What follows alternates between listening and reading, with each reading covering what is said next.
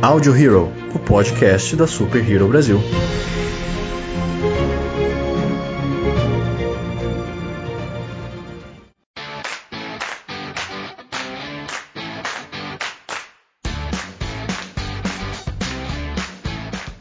Olá, senhoras e senhores de todo o multiverso, sejam bem-vindos a mais um Audio Hero, o podcast da Super Hero Brasil. Eu sou o Luan Pierucci. Eu sou Hansley Neves. Eu sou o Lucas Algebaile. Eu sou o Joyce Freitas. Bom, e hoje nós estamos com um convidado especialíssimo. Quero ver se vocês reconhecem ele só pela voz. E aí, galera, beleza? Como é que vocês estão? Tudo bem? Muito Ai, bem, que gente.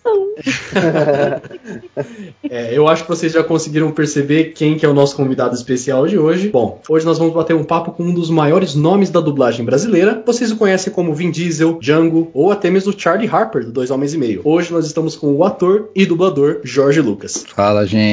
Como é que vocês estão? Prazerzão estar aqui com vocês todos, viu? A galera maluca e adorável. Nós te agradecemos, cara. É incrível, tá? Tipo, todo mundo aqui é teu fã, né, velho? Ah, obrigado, gente. Vocês não sabem como isso é importante pra gente, sim. Saber ter, receber esse carinho, né? É muito importante. Muito, ficamos muito mesmo. Maravilhado. É, nós ficamos muito, muito honrados mesmo com a participação eh, sua no programa hoje, que vai ser, assim, um programa, tenho absoluta certeza que sensacional. Ah, legal, vambora. Bom, mas antes da gente começar esse bate-papo, ah, vamos para o nosso Hero News, então você espera aí que já já a gente volta.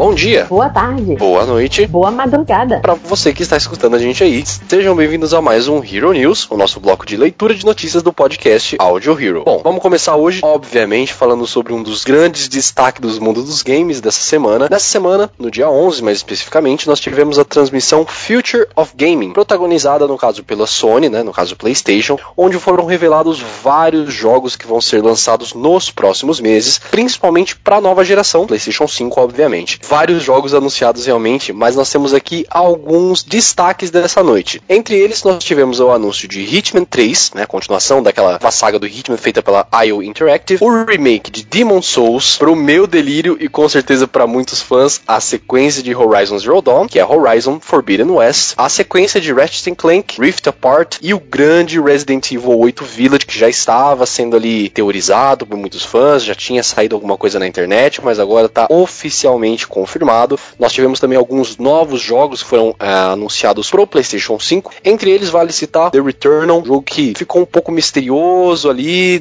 não foi revelado muita coisa, parece alguma coisa de ciclo vicioso, como se fosse o filme do, do Feitiço do Tempo, mas tá aí pra gente esperar um pouquinho pra ver o que, que vai acontecer. Sim, mas a tentação do anúncio foi o design do PS5, né? Sim, Já verdade. virou meme pra tudo que é lado, já virou Torre A- do Senhor dos Anéis, já A virou internet não faz meme com o quê, né? A internet não perdoa. Exatamente. Inclusive, vou ter que confessar que a Super Hero também não perdoa, que nós fizemos umas brincadeiras também. Mas, É, Torre do Senhor dos Anéis é a primeira, né? A Torre do Sauron, ok. é, não vamos, é, não vamos negar, né? É, Mas é o design tem um toque futurista. Ao contrário de todas as versões anteriores, ele é branco na maior parte, né? Mudou. Isso é uma grande diferença. É, tem umas luzes de, com LED azul, né? Deixou um- esse visual um pouquinho mais futurista. E o joystick, que agora se chama DualSense, tem algumas inovações. Ele tem novos botões com ajuste de pressão, então o jogador pode mudar a função do botão de acordo com a pressão exercida nele. Cuidado, galera, pra, né, não trocar as funções na hora de É. apertar.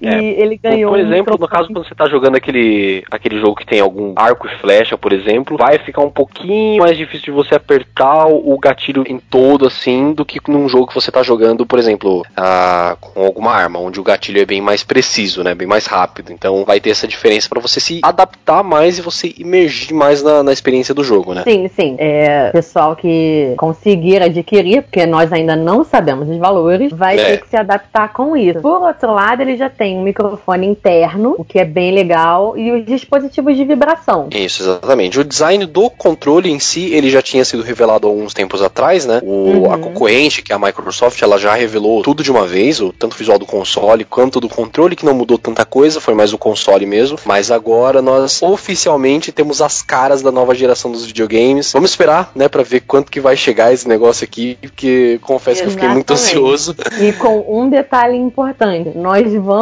querer que a galera que conseguir um PS5 fale pra gente se a frase da Sony é verdade, porque a Sony diz o console mais rápido do mundo. Sim. Nós vamos querer saber se isso é verdade. Um dos slogans do PlayStation 5, né, se não me engano, no site oficial deles mesmo, tá lá, Fast as a Lightning, tá? Né, rápido como um raio. Então, nós esperamos nada menos mesmo. Com certeza. E, aliás, um dos games anunciados foi do Homem-Aranha, dessa vez com Miles Morales. Sim, vai ser a primeira vez em que o Homem-Aranha porto-riquenho protagoniza um game, né? Tinha algumas especulações que poderia ser alguma versão em que ele participaria, mas não. Ele é o protagonista desse game, é totalmente dele. Isso, tanto que o nome, né, é Homem-Aranha Miles Morales. Então o jogo é basicamente dele mesmo. Alerta de spoilers, quem não jogou o primeiro jogo, né, prepare aí. É, todo mundo sabe que o Miles Morales ele vira o Homem-Aranha no final do, do jogo, né? Não acontece nada com o Peter, como acontece geralmente nas histórias, né, do Miles Morales, onde o Peter acaba morrendo e ele assume o manto, né? Nesse caso, nesse universo, nós temos dois Homens-Aranha ah, consecutivos ali, né? Então eu tô bem ansioso pra ver como que vai ser essa história nova, digamos assim, né? Porque nós já tivemos o sucesso do Aranha Verso uns tempos atrás, então eu acho que eles estão tentando seguir um pouco pra esse caminho e promete bastante. Com certeza. E a gente já pega esse gancho pra anunciar que Homem-Aranha no Aranha Verso 2 já está sendo produzido. então, o animador Nick Kondo é, colocou no Twitter dele uma publicação apenas com a frase primeiro dia no trabalho. Ou seja, ele já está trabalhando no Exatamente. projeto. Oh, finalmente. A gente não tem muitas informações sobre essa aguardadíssima sequência, né? Nós só temos ali uma, uma janela de lançamento que seria em outubro de 2022, mais especificamente em 7 de outubro de 2022. Claro que as datas podem mudar até lá, né? Mas, bom, o que esperar? Tá todo mundo ansioso pra esse filme, gente. Não tem o que falar. O negócio vai ser realmente esperar e acompanhar aí esse um ano e meio de produção o que, que vai sair, que a gente vai manter vocês informados, claro. Sim, é verdade. Bom, e saindo da Marvel, entrando na DC, nós já comentamos que a série da Batwoman está aí flutuando, digamos, né? Porque a protagonista Ruby Rose já anunciou a saída, está confirmada, e a produção ainda está buscando uma substituta. Porém, a atriz Vanessa Morgan, eh, que está na série Riverdale, está sendo cotada para assumir o manto. É, exatamente. Com a saída da, da Ruby Rose do papel principal, ah, diversas atrizes elas demonstraram um certo interesse de interpretar a, a- nas próximas temporadas da série. Inclusive, uma de maior peso foi a Stephanie Beatriz, que é a Rosa Diaz do, do Brooklyn Nine-Nine. Mas parece que a Vanessa Morgan ela tá realmente demonstrando um pouco mais de interesse, no caso, por parte do estúdio mesmo. Então, Sim. vamos ver o que pode acontecer. Exatamente. Considerando que o season final ainda não foi gravado, eles pretendem fazer essa transição utilizando o final realmente da primeira temporada. Talvez é, matar a personagem que é a Batwoman atualmente, para que eles possam fazer uma passagem de manto mais. Porque a Caroline Dries, que é a showrunner e produtora executiva, pensou em manter a personagem, que é a Kate, mas ela já desistiu da ideia e ela vai trocar a protagonista. Então provavelmente vai ser esse gancho que eles vão utilizar quando puderem gravar e finalizar a primeira temporada. É, essa questão de trocar realmente o personagem, não só o, o ator, eu acho muito mais válido porque realmente dá uma iden- identidade maior, né, pro personagem que já foi interpretado uma vez pelo, pela, pela Ruby Rose, né? Eu acho, assim, que não só causaria um pouco de estranheza por parte do público, mas também, sei lá, ia demorar um pouco pro, pro pessoal ah, aceitar uma nova atriz no lugar interpretando a mesma personagem. Então eu acho que realmente uma passagem Sim. de manto seria o ideal pra esse momento da série mesmo. Sim, com certeza. Vai ser melhor fazer isso do que tentar essa dança das cadeiras de uma forma mais estranha, né? Então é, É, melhor trocar a é, atriz, exatamente. criar uma, uma personagem e uma personalidade do zero para o público se readaptar mesmo. Exatamente. E aproveitando que nós estamos falando sobre o universo dos heróis, o universo dos quadrinhos ele perdeu um grande nome nessa semana. O quadrinista Dennis O'Neill ele nos deixou infelizmente aos 81 anos nessa quinta-feira. Sim, exatamente. É uma coincidência até bonita, eu diria, é que ele nasceu em maio de 1939, exatamente quando o Batman surgiu nas, nas histórias em quadrinhos. E, bom, cerca de 30 anos depois, mais ou menos, eh, ele estava trabalhando na DC. Também na Marvel, mas principalmente na DC. É, alguns dos papéis mais importantes dele mesmo, né? Alguns, algumas das participações em quadrinhos mais importantes dele é realmente na DC, onde ele trabalhou em diversas histórias do Lanterna Verde e também do Arqueiro Verde, né? Na, na verdade, foi uma HQ conjunta dos dois heróis, do Lanterna Verde e do Arqueiro. Que ele é muito conhecido realmente. Então, infelizmente, o universo dos quadrinhos ele perde um grande nome mais uma vez. Sim, e como todo grande nome do, do universo dos quadrinhos, do universo da cultura pop, ele deixa um legado que os fãs, felizmente, ainda podem acompanhar. Ainda bem. Uhum. Bom, e assim que finalizamos mais um Hero News, eu espero que vocês tenham gostado. É, peço que vocês continuem ouvindo, porque hoje nós temos um programa especialíssimo. Nós temos a ilustre presença do grande dublador Jorge Lucas. Eu tenho certeza que vocês que estão ouvindo estão tão ansiosos para ouvir esse programa quanto a gente, realmente. então, fica aí e aproveite esse programa maravilhoso. Só lembrando você também de dar uma passada no nosso site www.superherobrasil.com.br para dar uma conferida nessas notícias que falamos aqui agora e outras do mesmo gênero. Dá uma conferida nas nossas redes sociais, arroba Brasil, tanto no Facebook quanto no Instagram. E continuem ouvindo nossos podcasts toda semana, sempre baseado em puro achismo e teoria da conspiração. Quero agradecer a Joyce mais uma vez por mais um Hero News. Valeu. E é isso aí, gente. Até mais. Até depois, né?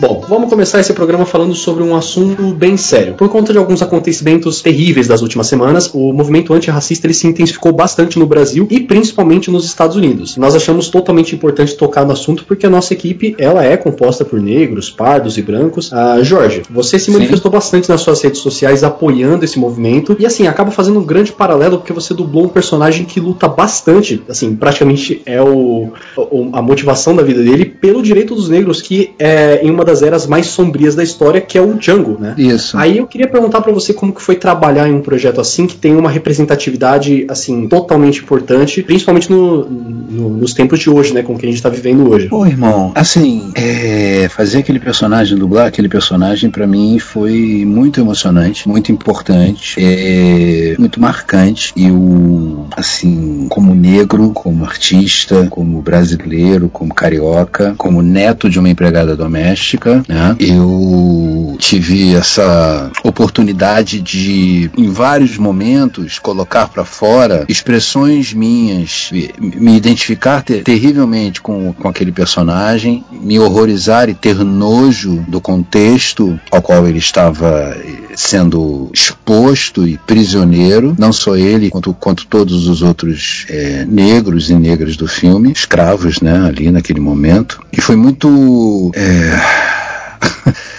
da revolta, sabe? Ver aquilo, saber aquilo, é, saber que a minha avó passou por aquilo, não por aquilo especificamente, mas por coisas parecidas e talvez até piores, porque lá em cima, na, no hemisfério norte, é, a coisa sempre foi muito mais explícita, escrachada e violenta, Sim. né? Explosiva. Aqui não, aqui é implícito, aqui beiro patético, né? Aqui dizem que é mimimi, mimimi é a reticências. Então, é, foi muito importante para mim, né? E também, é, tanto pelo personagem quanto pelo diretor, que é o Tarantino, que é genial, Sim. quanto Sim. pelo ator, que é o Jamie Foxx, que eu adoro, e, e, e, e tudo isso, né? E, ver a, a, a a postura do, do todo, né, cara? E, e agora Sim. esse filme já tem, sei lá, 7, 8 anos por aí, aí. posso, posso estar enganado, né? Ele e... é de 2000 e 2012, 8 anos. Aí, tá vendo? 8 anos. O filme, a história é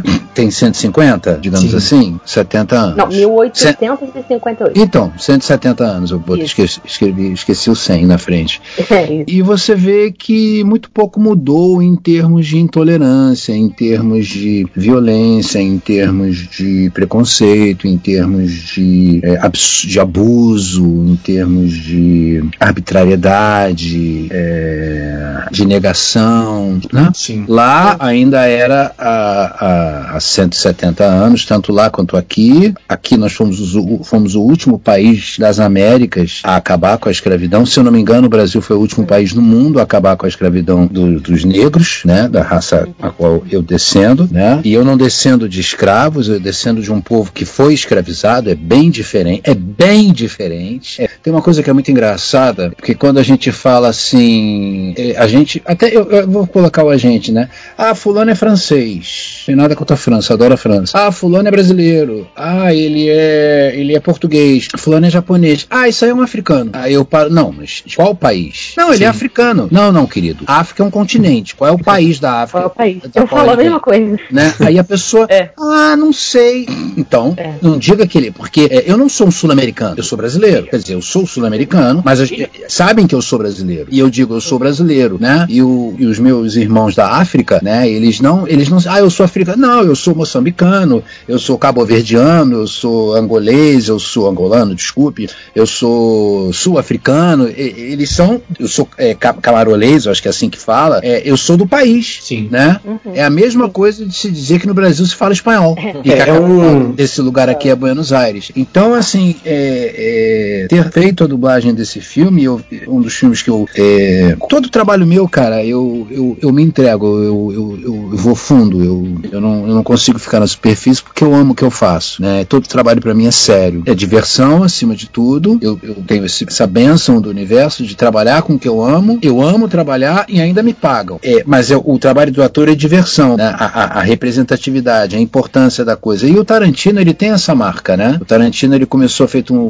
um, um cara meio fazendo Pulp Fiction, fazendo é, Kill Bill, é, e de repente ele entrou num viés, assim, muito sério, dentro do estilo dele, que é Bastardos Inglórios, que é Django. Ele não deixa de dar uma pincelada de soltar um pastiche, uma paródia, uma Sim. comédia no meio da maior seriedade do mundo. Totalmente. Ele expõe, ele expõe aquela tragédia ao ridículo, né? E eu acho ele fantástico, inclusive por causa disso. E o Django também tem essa marca, Bastardos Inglórios também tem essa marca, outro Sim. filme fantástico, né? Que também fala de intolerância, mas eu não posso falar dessa intolerância, não é nem, né? E, e é isso, né? É, e eu me manifestei, cara, e continuo me manifestando na única rede social que eu tenho, porque eu sou um cidadão, eu sou um ser humano, eu sou um artista, eu sou negro, eu descendo, a minha família inteira é, é, é negra, eu como, eu acho que a gente tem que se colocar, é, eu fui já, obviamente, eu tenho 53 anos, eu nasci ontem, é, eu já fui vítima de racismo na minha vida, minha avó me ensinou muita coisa, a mãe da minha mãe amada, ambas, né, minha avó já cantou para subir há muito tempo, e, e o meu pai também, que já desencarnou, que era um negão maravilhoso, o apelido do meu pai era Lorde, meu pai não falava palavrão, né, e meu pai, é, meu pai não falava palavrão, aí nasci eu, uma criatura completamente desbocada,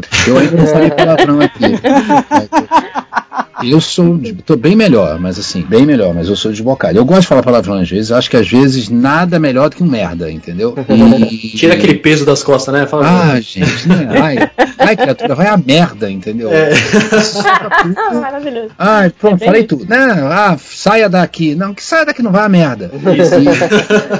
E, e, e, o meu pai sempre me, me, passou isso, postura, né? E, e assim, eu, particularmente, eu não vou me calar. Eu não tenho mais tempo para ficar calado calado, eu não tenho mais tempo, idade para ficar calado. O mundo está globalizado, né? Como dizia a, a grande, é, é, o grande ícone pop da minha geração, que é Madonna, né? Que é uma pessoa controversa, falam mal, não sei o que, mas para mim ela é maravilhosa desde que apareceu até hoje, né? Fique 40 anos na mídia, como essa mulher está, mulher, mulher, mulher, Sim. né? Como ela está, a única, é, e para vir falar depois dela, né? E, e como ela falou no, assim, no, no, na música que, que, que a fez explodir no mundo, né? Que é Express Yourself. Express Yourself. Don't regret yourself. Né? Não, a gente não tem mais tempo para ficar calado, para ver os absurdos que estão acontecendo em todo o mundo com o ser humano e ficar calado, né? E, e ouvir uma pessoa chegar e dizer, ah, isso é mimimi. Então, olha só, na próxima encarnação, você peça lá antes de voltar para reencarnar negro, para você abrir a sua boca para dizer se é. Aí você vai poder dizer se é mimimi ou não, né? Eu estudei em, em- eu fui filhinho de papai de Zona Sul, já nasci numa classe média, XYZ,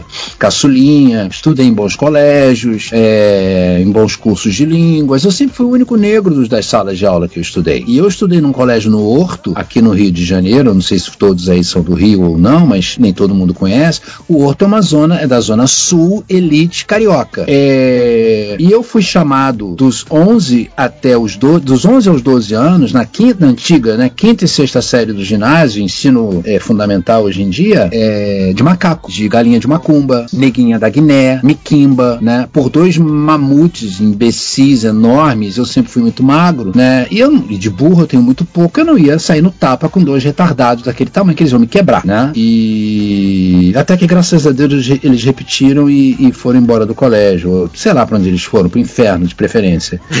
E então assim, eu sei o que é isso, né? Eu sei o que é isso. Eu já fui retirado de, de eu sou jornalista também. Assim que eu me formei na- em jornalismo, eu fui fazer uma seleção para um determinado lugar, que eu nem me lembro mais qual foi a empresa, no centro da cidade do Rio de Janeiro. Tínhamos eu e um outro negro, vestidos de terno e gravata, o resto todo mundo branco. Nós fomos os dois únicos a sermos retirados do ambiente e dizer que o nosso e eu, eu tive que ouvir da cara do, do cara que o nosso perfil não não porque o, o perfil de vocês não se enquadra muito à nossa empresa, não sei o que, não sei o que. Aí eu cheguei em casa, eu ainda morava com meus pais, eu estava no início de vida, comentei com a minha mãe e com os, com os, com os olhos marejados, né, de, de, de lágrimas, de muita raiva e mas ao mesmo tempo assim, esses caras não vão me abater não, né? E tá aí, tô aqui com vocês, 30 anos de profissão, né? É, sou ator negro no Brasil, com muito orgulho, muita honra, muito amor, muito prazer. É, só sei fazer isso, faço com o maior é, empenho possível, dedicação, perseverança, seriedade, amor e, e então é por isso que eu me manifesto, sabe? E me manifesto mesmo, sem, desculpa, agredir ninguém, sem colocar nomes, sem mandar pra esse, pra aquela. Não, falou aí, vou falar, vou, vou responder daqui, né? Porque é assim que vai ser. Chega da gente ficar calado, né? Não tem mais tronco, não tem mais chibata, não tem mais grilhão, não tem mais algema, não tem mais navio negreiro, né? É, é, sai pra lá, meu irmão. Não, não vai montar, não, entendeu? Mas não vai montar mesmo. E mas inverte a situação. Seja você branco ou branca, é, coloque-se, tem até um filme, coloque-se nessa situação de ser sempre você o único branco numa sala onde só tem pessoas de cor negra, essas pessoas de cor negra de classe média alta e você também de classe média, até às vezes de classe média alta, que é bem mais raro, né? Muito, muito, muito, muito, muito, muito, muito a exceção da exceção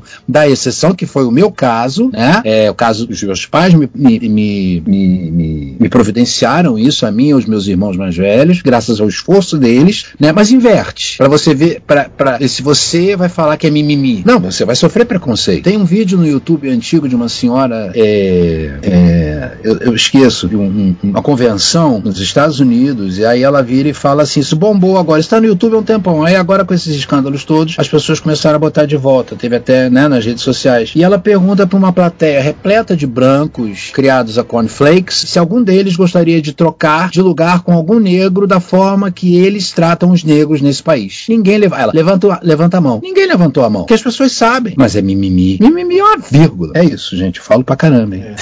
Não, foi incrível. Não, foi fica incrível. tranquilo. Eu vi esse vídeo até que você, falou, que você tá falando. Esse vídeo é antigo. dessa palestrante. Joyce. é. Esse vídeo é antigo. E ele ressurgiu agora com toda essa questão dos, dos movimentos mais recentes, né? Justamente porque ele- colocando isso. Ele diz tudo. Sim, Ninguém sim. levanta a mão. Porque eles sabem. Fala sério, cara. E é isso aí que você disse, essa questão de, de falarem que é mimimi, porque não é uma realidade que, que eles vivem, né? Exatamente. Não tem como Exatamente. você dar uma opinião falando, não, pô, isso aí é bobeira, sendo que ele nunca passou por uma situação parecida. Exatamente. É aquela velha história. Eu tenho uma filha, né? Tem 23 anos. É, eu sempre tive. Tenho, tenho, tenho, tenho mãe, irmã, tias, primas, sobrinhas que eu amo, né? Tenho minhas amigas queridas. Assim, é, tá aí a Joyce, com todo respeito, tá, Joyce? Eu não posso, Sim. eu não sei o que é TPM. é verdade. Então eu não É, posso dizer um que, que, que, que a- que a mulher que. Ah, eu- é, a- o cara, ah, minha mulher na TPM fica agressiva, fica chata, não sei o que. Cara, você sabe o que que é TPM? Aí ele, não. Então você tá- são 500 milhões de hormônios que mexem dentro do organismo daquela criatura. Tô Verdade. errado, Joy? Irmão, eu não, eu não tenho que entender, eu tenho que aceitar e deixar o bicho quieto. Eu não sei o que Preferência tá à base de chocolate, né? Pra não É um- é um paralelo. correr risco de vida. É, que é um paralelo de, de todas, essas, todas as, as realidades que não são micro, né? São macro. No, no Exatamente. Brasil, os pardos e negros são a maioria da população. Somos, É, somos. somos, né? Somos. E eu, eu até, não só por IBGE, mas socialmente eu sou parda porque eu tenho uma mistura considerável na minha família. Tem até indígena na minha família. Aqui também. Quem não tem? Quem não tem? Eu é também tenho. Eu também Olha, eu acho que eu acho que quem não tem, é, sei lá, os colonos alemães do Vou sul. parar pra pensar, cara. Tem, tem. É, Sei lá, acho que os colonos alemães do sul não têm indígenas É. na, na família, né? é, exatamente. A- a- as minhas é até relativamente próximas, minha tataravó. E e também, eu, a minha mãe também, a gente gosta de se aproximar da cultura pelo conhecimento, porque a gente aprecia também, é parte da nossa cultura, Uhum. é parte da nossa família. Claro. E, e ainda que é, socialmente, enfim, muitas pessoas possam olhar para nossa família e dizer que nós somos pardas e não negras, a gente já passou por várias situações impensáveis, assim, sabe? Absurdas. É, já, Absurdo. já- minha mãe já teve um emprego que implicava com o cabelo dela e o cabelo dela é cacheado, é, é como o meu. Vocês Sim. podem ver na minha foto, é um cabelo cacheado. E já implicaram, já Sim. implicaram com o meu, já Sim. falaram várias coisas pra gente. Sim, essa É, coisa é de, de, é, de, de ter que ter o cabelo liso. Uhum. Por que, que eu tenho que ter o cabelo liso? Meu cabelo é encaracolado, meu cabelo é cacheado. É. Esse é o cabelo da minha raça. E aí, em compensação, com todo respeito, tenta prender um grampo no cabelo de um japonês. Não fica. É, é verdade.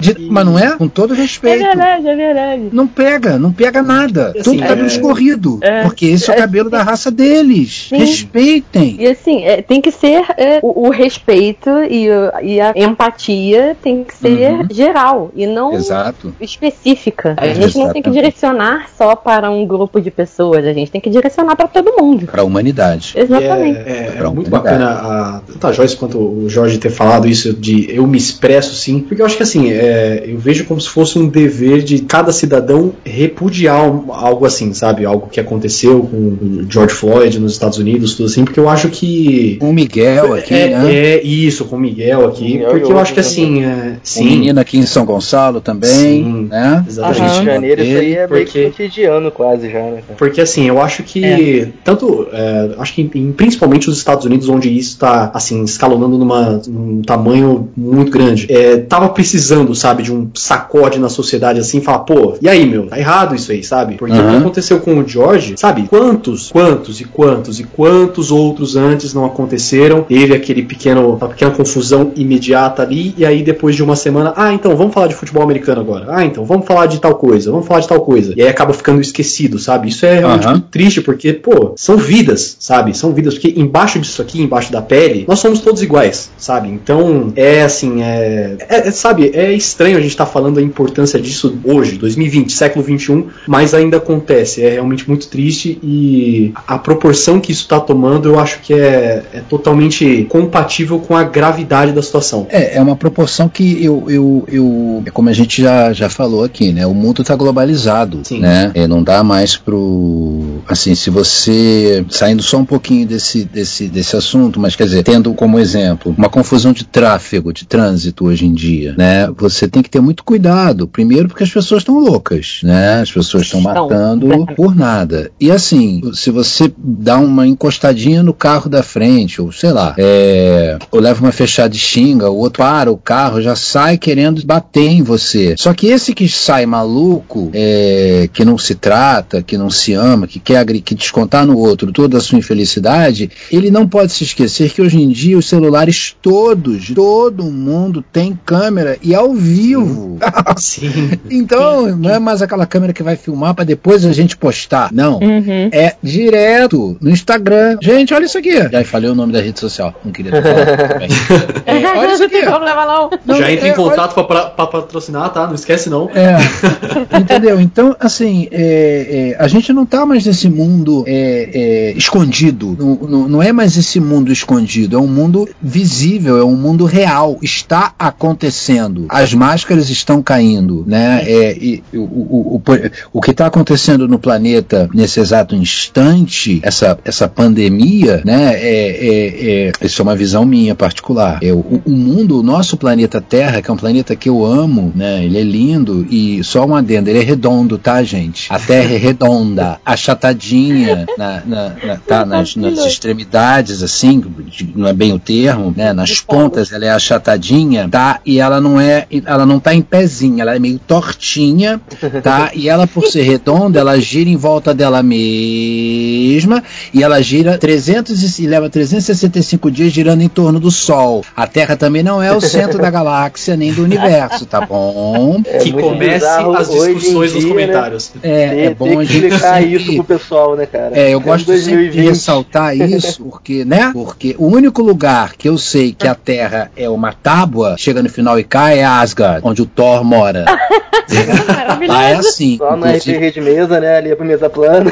Exatamente. Quem quiser é só ver qualquer filme do Thor que apareça Asgard, tem lá. Então aí os meus colegas geeks, loucos, malucos que nem eu, né, que vão é, assegurar. Então, só voltando, isso que está acontecendo no planeta agora, essa peste, que é um dos quatro cavaleiros do Apocalipse, né, é, é uma forma que o nosso planeta lindo, ele tirou a máscara dele. Ele fez assim, ele retirou a máscara e falou para essa espécie que somos nós, seres humanos, chega, vocês vão ficar dentro de casa agora porque eu preciso me limpar. Não aguento mais vocês.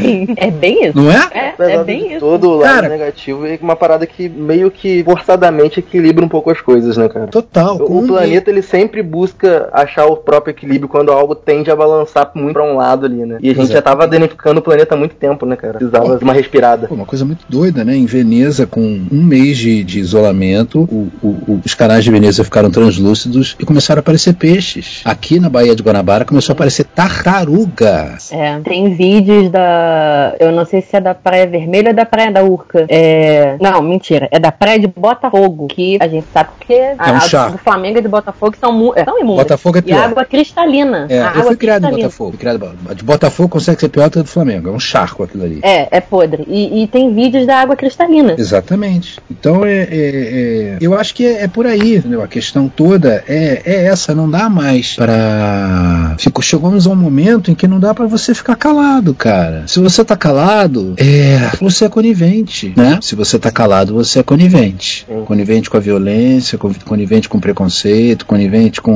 com, com feminicídio, con- conivente com homofobia, conivente com desmatamento, conivente, conivente com, com, com, com aquecimento global, conivente com a, com a desonestidade, com a corrupção, conivente com, com, com o tráfico de armas, conivente com isso tudo, con- conivente com a miséria. Se você tá calado, você é conivente com racismo, você é conivente com isso tudo, né? E assim, é, puxando agora pra um outro personagem muito importante que você dublou também, também negro, e assim que teve um- uma, uma atenção sensacional no ano passado, se tornou a maior bilheteria da história dos cinemas, que você faz o Máquina de Combate, né? no- Ah, sim. Desde o Homem de Ferro 2. É, como foi pra você? Porque você, antes do Máquina de Combate, você já dublava o Mark Ruffalo, né? Você fez o Mark Ruffalo no Isso. Vingadores 1, aí no. Vingador, no, no Homem de Ferro 2 teve essa pequena, é, esse pequeno encontro de, de personagens, assim. Como que foi pra você encarar um personagem que agora tá no filme que é a maior bilheteria de todos os tempos?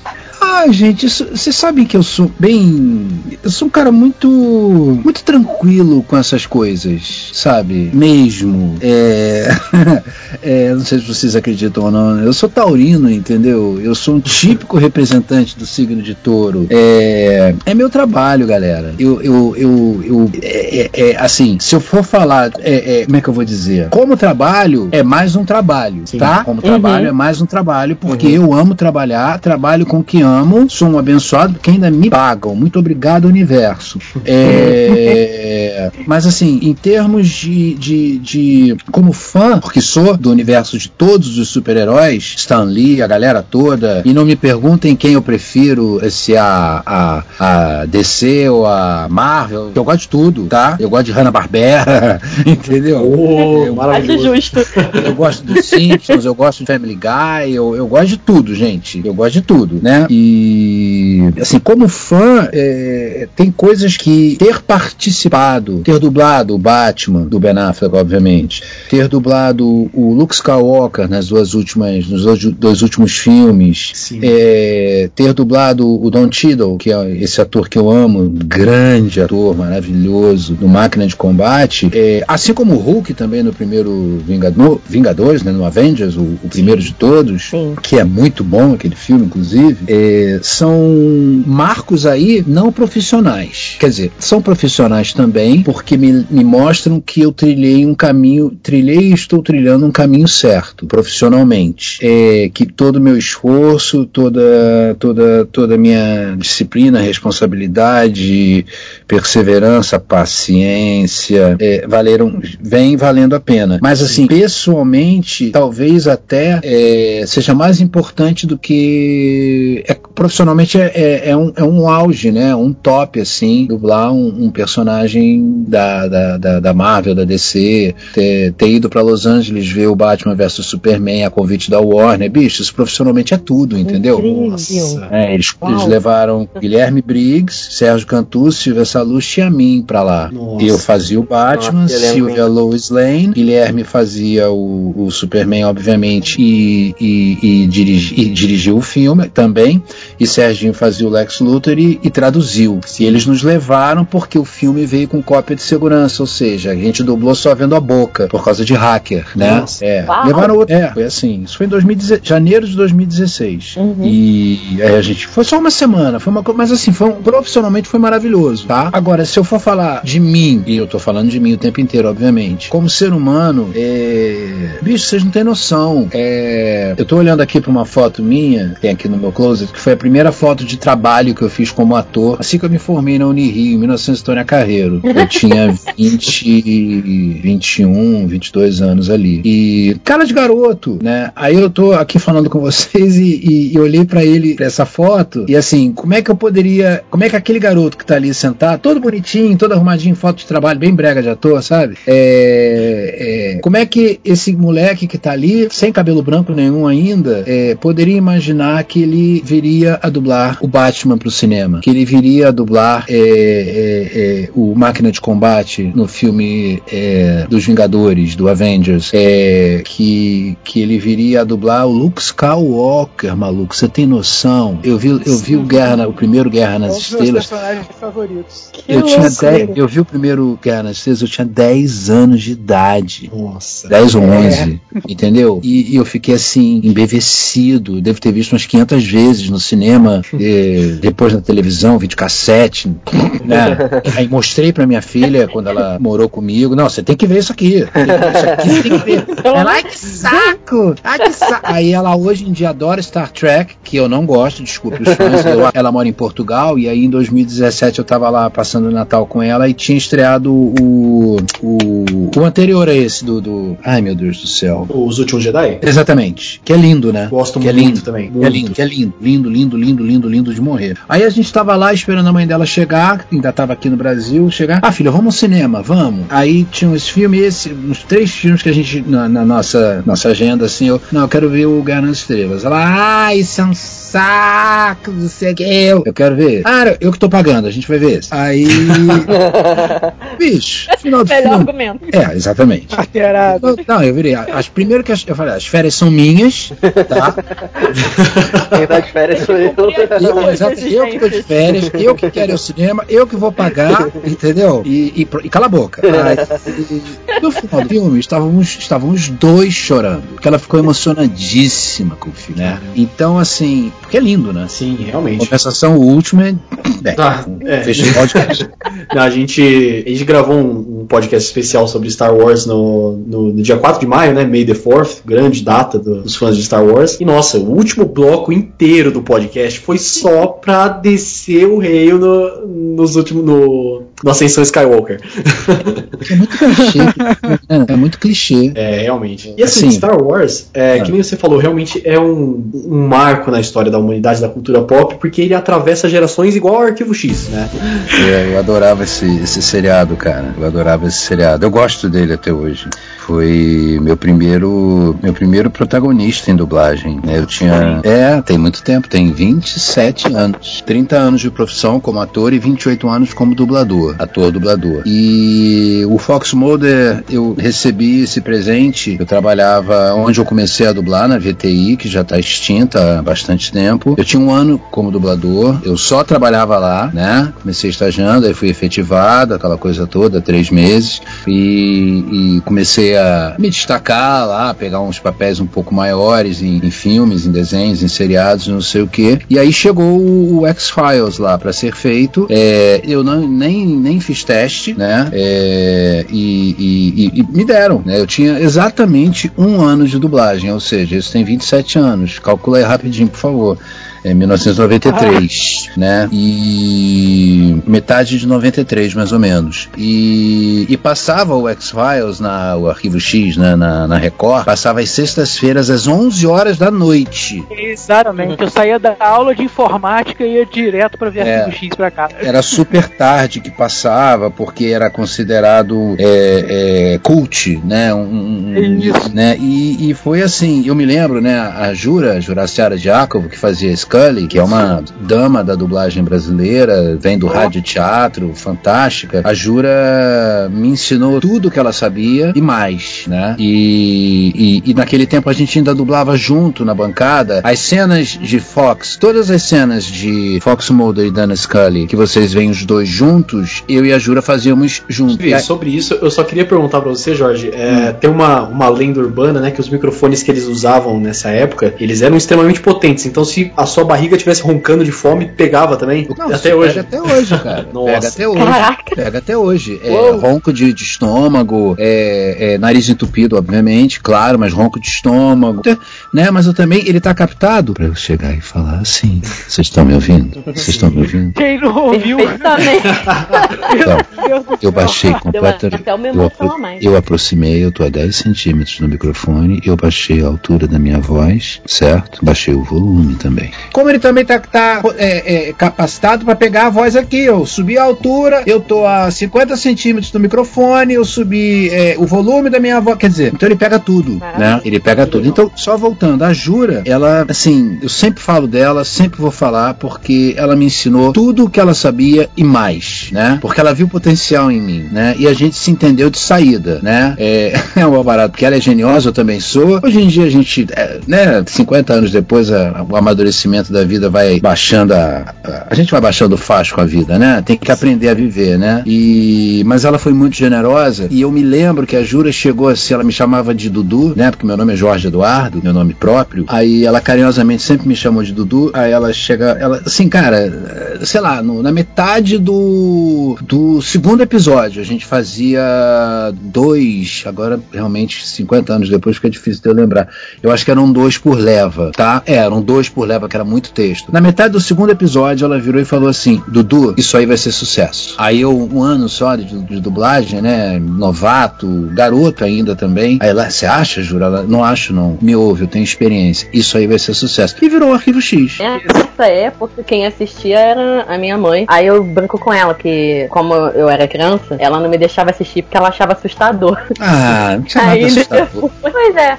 Aí depois que eu cresci, eu- que eu, eu fui realmente assistir Arquivo X e tudo mais, e sempre fui apaixonada. Cara, o Arquivo X, eu acho que o grande achado do Chris Carter e de todos os roteiristas e, e do tom dos atores, de, de tudo, assim, o, o grande que daquele, daquele seriado foi que ele tinha é, episódios de conteúdo totalmente absurdo, né? Sim. inverossímil, inconcebível, né? Aquele. né, Não sei se vocês lembram daquele episódio do cara do esgoto, que o cara virava uma lagarta pelo esgoto.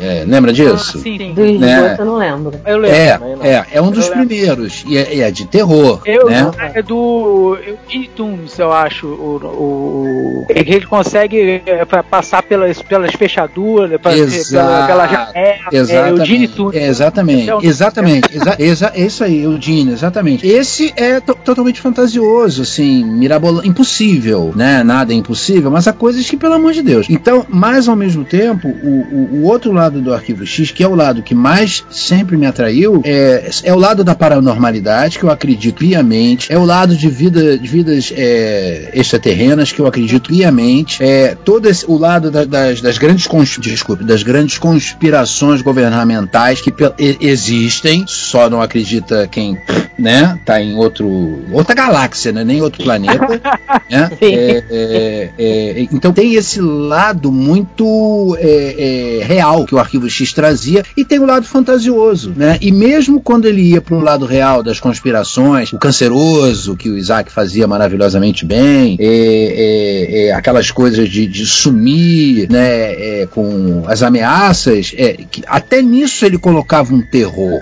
Aquele cara com aquele, com aquele cigarro, aquele cara era horrível, aquele ator, fantástico. E as cenas dele é, dava medo, né? E, e- e esse tipo de, de, de pessoa existe, né? É, é, não, É. não tá perto da gente, nem quero que chegue perto de mim, por favor. Mas se a gente. é, é, essa galera FBI, CIA, é, poli, nessas coisas assim, esse povo tá aí, tá solto. Então eu acho que o grande mérito do Arquivo X foi essa dosagem entre fantasia, sim, né? Teve coisa de vampiro, teve coisa de. teve tudo, mas a realidade. As vidas extraterrenas, extraterrestres, Uhum. terrenas, é, é, é, as conspirações, é, é, os arquivos que eram arquivados, literalmente. Quantos e quantos casos eles resolveram. E o Mulder, a, a verdade está lá fora. The truth is out there. Trust no one. E o Mulder atrás da verdade dele. Gente, a verdade, cadê? E ele conseguiu convencer a, Scully. É, the a, a eu Scully amo era- essa frase. a, a Scully era cética no primeiro ano inteiro, né? E ela com, com- com e ela foi colocada do lado dele para ser o freio dele e ele e ela viu, ela viu, né? Tem algum, é, realmente a verdade está lá fora. Eles estão mentindo Ela pra é gente. E, e- e- esse trabalho dos dois também, de- de- dessa química deles, de e- ele ser o contraponto dela e ela ser o dele, vindo para pro, pro universo de vocês, vocês da, e da Juraciara, é, vocês dois conseguiram colocar é, é isso pra gente na dublagem, como eles dois conseguiram colocar isso pra gente em tela, entendeu? Eu, Ah, sinceramente, não assisto Arquivo X legendado, eu só vejo dublado, não vejo em outra língua. Ah, pra mim só existe cara. em português. Obrigado. É, é, assim, isso que você está falando é uma coisa muito legal, porque, assim, eu sempre falo isso quando eu tenho chance, né? Quando dou em entrevista, live, evento, essas coisas agora também podcast, chiquérrimo. Que, assim, dublagem é trabalho de ator, né? Dublagem não adianta você ter uma voz linda, é, uma voz aveludada, XYZ. O diferenci... Isso era na época do, do lá do rádio que veio do rádio teatro, a voz do galã, a voz da mocinha, a voz de vilão, a voz do pantaleão, a voz da, do- daquela coisa toda. A partir do momento em que o, o naturalismo tomou conta da interpretação no mundo, né, é, e para mim é, é muito mais importante do que a voz maravilhosa de galã, é, é muito mais importante a interpretação, né? E eu como ator, é, eu preciso respeitar o trabalho do meu colega que fez aquele filme. Eu estou fazendo a minha versão brasileira de português brasileiro para o trabalho do meu colega, que é ator tanto quanto eu, o que nos diferenci- di- diferencia é o cachê e a língua que falamos, né? Mas assim, então eu tenho que emprestar a minha interpretação para ele sem alterar o que ele está me dizendo, né? E esse é o grande mistério da dublagem, né? É, é uma técnica extremamente difícil de corte de texto, de sincronismo, de acrescentar texto, é, mas é uma técnica que exige que eu acople a ela é, a toda a minha interpretação. Cada lugar do trabalho do ator, televisão, que eu faço bastante, amo, teatro, que eu também amo, palco, cada lugar tem uma técnica. E eu preciso aprender essa técnica. Eles lá, né, o, o David Duchovny e a, a Gillian Anderson, são para mim dois bons atores, né? Ele então, ela é muito boa atriz também, mas ele tem um dom que eu adoro. Eu, ad- eu adoro aquele cara, adoro aquele ator, ele é um Encaixa perfeito na sua É. voz, cara. É Ah, perfeito. obrigado. Assim, eu, assim, Realmente, cara, realmente. E, e eles dão esse tom muito bom, né? Eles têm essa. de um, de um set, dela cética e ele um believer total, né? E, e- e vai passando o tempo dos seriados, acho que foram oito anos de temporada. Então, e no total é, foram nove temporadas da, da primeira, vamos dizer assim, do- da primeira leva, né? Isso, Aí passou um isso. tempo aí, uns anos, tiveram mais duas temporadas. É, eu dublei as duas últimas, né? Você dublou Eu as fiz. duas últimas, a décima e a décima primeira. Exatamente, mas aí a Jura já não fez, foi a Hélida, que é uma colega muito querida também. É, E- exatamente. E, ah, foi bonito, foi bonito. Eu adorei é, é, é, voltar àquele lugar, foi muito gostoso. Eu só, eu só tava ouvindo, porque Arquivo X realmente foi uma parada muito da minha infância. Ah, legal. Cara, eu lembro pouca coisa. E eu assisti Não, eu muito lembro pouco muito- também. Me dava um pouco de cagaço aqui. Cara, porque tinha episódios que assustavam, sim. Eu me lembro de episódios de humor, de episódios leves, episódios até considerados bobos, mas é, dentro do universo do, do X-Files. Mas assim, ele sempre falou de assuntos ligados àqueles arquivos literalmente marcados com um X. E aí, só pra terminar, é, essa coisa desses. de dublar esses personagens icônicos, né? De, de- desses, desses super-heróis, né? É, é uma coisa muito. é, como é que eu vou dizer? É um reencontro, sabe? Com comigo mesmo, pequeno, brincando com os meus bonecos, é, brincando com as, com as bonecas da minha irmã, porque eu pegava as bonecas da minha irmã também pra brincar, junto com os meus bonecos de pelúcia e Falcon e XYZ. É, é um reencontro com, com, aquele, com aquela criança que desde muito cedo demonstrava um viés artístico, uma sensibilidade para a criação de personagens, de vozes, é, que olhava para televisão de uma outra forma, que olhava para a tela de cinema pra, de outra forma, que prestava muita atenção nas vozes dos filmes dublados e ficava e, e, e- e- eu olhava também para as bocas e via que não batia e aquilo me, é, me chamava a atenção quando a voz repetia de um filme para um desenho, de um filme da sessão da tarde para um filme da sessão de gala. É, na época que a Globo passava muito filme, porque era só teledramaturgia, as novelas, os noticiários e e- eles ainda não produziam muita é, é, muito, muito conteúdo né, da própria emissora. Então era muito Exatamente. filme, era tela quente, sessão de gala, cine, cine, cine, cine não sei o que, parará, sessão coruja, essa sessão coruja às vezes tinha três filmes. E aí, é, é, dublar esses personagens me lembra, me, me faz voltar muito para aquela criança, né? E, e- e falar para ele, "E aí, cara, valeu toda a loucura.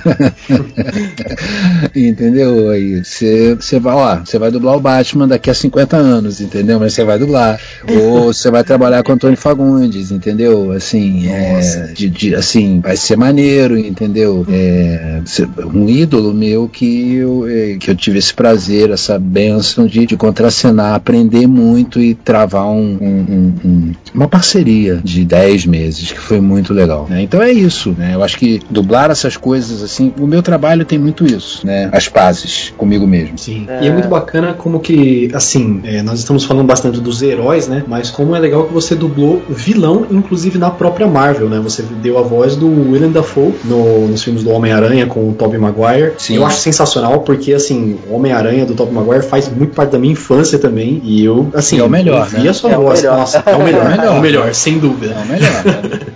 E eu acho muito bacana mesmo porque, assim, como eu assisti os filmes do Homem-Aranha pequeno, né? Pra mim, a, a voz dublada sempre foi a voz definitiva. Não, ele fala assim, essa é a voz dele. É muito bacana. Eu gosto muito da, da, da sua interpretação com o William Dafoe mesmo. Eu gosto E sem também. contar, sem contar também que, que você pega bastante a nuance, porque ali o, o personagem do Duende Verde ele tem uma dupla personalidade. E, o William Defoe ele interpreta muito bem isso no original. Ele, ele consegue, a voz dele muda, tudo muda, a personalidade dele muda.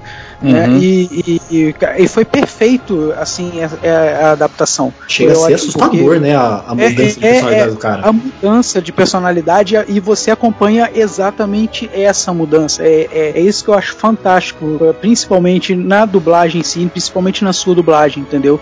Essa, é, é, como é que eu posso dizer, essa quase sinergia com, com o ator em si na, na tela que tá ali. E muitas vezes vocês só têm a boca, né, pra, pra ver, porque vocês não conseguem nem ver, né, Que são protegidos. que são protegidos e é, é, ou seja, vocês têm que ter um, um, um- um- sei lá, canalizar uma energia muito grande para poder fazer esse tipo de trabalho. Então, assim, eu fico maravilhado quando eu vejo uma coisa assim, entendeu? É, Ah, é- legal. é- parece tietagem, mas não é. É, Eu tô tentando até levar para um lado um pouco técnico da coisa, mas é é assim, é, é- impressionante o trabalho que vocês fazem, principalmente na dublagem brasileira, cara. É É, cara, impressionante. a dublagem brasileira é reconhecidamente por todos os clientes internacionais, os grandes estúdios, ela é considerada a melhor do mundo.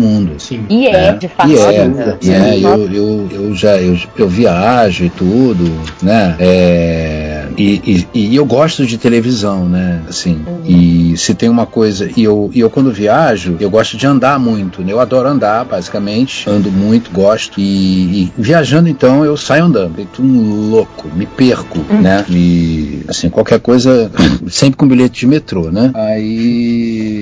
E, e- e eu sempre que eu viajo, eu ligo as televisões dos lugares que eu vou pra ver. Porque como é que você conhece um país? Isso é a minha opinião, tá? Como é que você conhece uma cidade, um país? É andando pela cidade, você vai conhecer a cidade, né? Não é andando de metrô. De metrô você vai conhecer o metrô. O metrô. Né? É, exatamente, você vai conhecer como as pessoas se vestem e o mau humor das pessoas trabalhando. Só. Justo. E o cheiro. É, é muito. E, e- ou é de ônibus ou é andando. E quando eu ligo a televisão, eu presto muita atenção nas programações, nos programas, né? Que muitos são horríveis. A televisão brasileira é maravilhosa, né? É verdade. É maravilhosa, é uma das melhores do mundo, disparada. Nossa programação é incrível. E essa coisa da gente, do dublador brasileiro, é. Bem, eu não posso generalizar, mas falando do meu trabalho, é, é um trabalho de ator, é um trabalho artístico. Não é chegar, correr atrás de boca, não é chegar e cortar texto, não é chegar e incluir texto, não é empacotar e mandar. É claro que há trabalhos que vira, é fábrica de pizza, empacota e manda, né? É, o- assim, é um trabalho artístico, né? Como eu já, eu já disse, eu tenho a obrigação como artista de respeitar o trabalho do meu colega artista. Eu tenho essa obrigação. Eu não posso, eu não tenho direito de alterar algo que veio para mim pronto. Até chegar ao estúdio de dublagem, tudo foi feito e aprovado. Então, quando eu vou dublar, eu tenho que ter muito respeito por isso e dar o meu melhor como ator, sem alterar o trabalho do meu colega. Eu não tenho esse direito, porque eu não vou gostar se alterarem o meu trabalho. Sim. E assim, é, é legal que você falou realmente da, da importância que as produções brasileiras têm, porque uma outra grande parte, inclusive, da, da sua carreira é, são nas teledramaturgias, né? Das novelas, grandes novelas brasileiras, que assim, Eu amo. são consideradas também as melhores de todo mundo, né?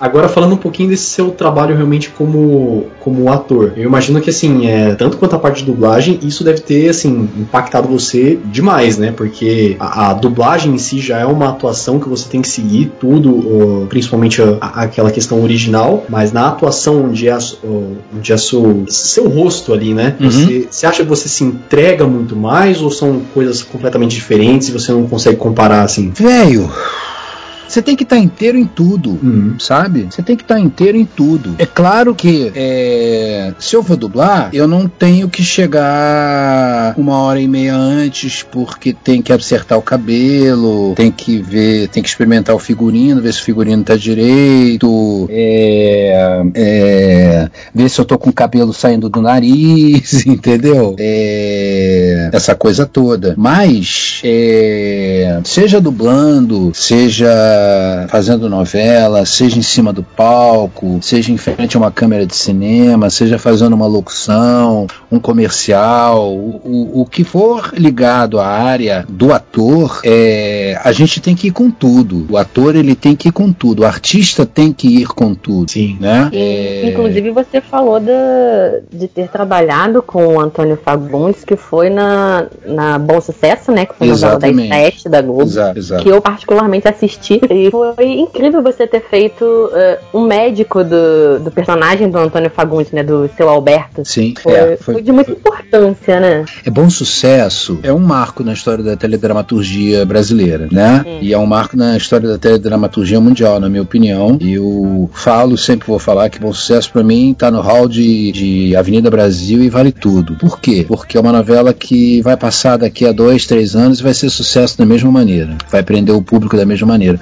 E, e- e é um marco porque 32%, aí voltando à questão racial, 32% do elenco de bom sucesso é composto por atores e atrizes negras. Sim. Em cada lugar da produção de uma, de uma telenovela, desde direção, que é o Jefferson D, nosso diretor querido, grande diretor de cinema brasileiro, passando pelo figurino, passando pela maquiagem, pela produção, pelo, pelo roteiro, que é do roteiristas da novela, que é o Fab- um dos coautores, que é o Fabrício Santiago, é, é, é, a todo o elenco, câmeras, maquiagem, contra todas é, é, é, cenário, em todos os lugares de bom sucesso há profissionais negros de excelência. Além disso, que é a grande magia dessa novela também, é porque prova que nós temos visibilidade, nós vendemos e nós fazemos sucesso, nós só precisamos que as oportunidades apareçam, é, ou a gente vai ter que fazer a oportunidade aparecer também, de uma forma ou de outra.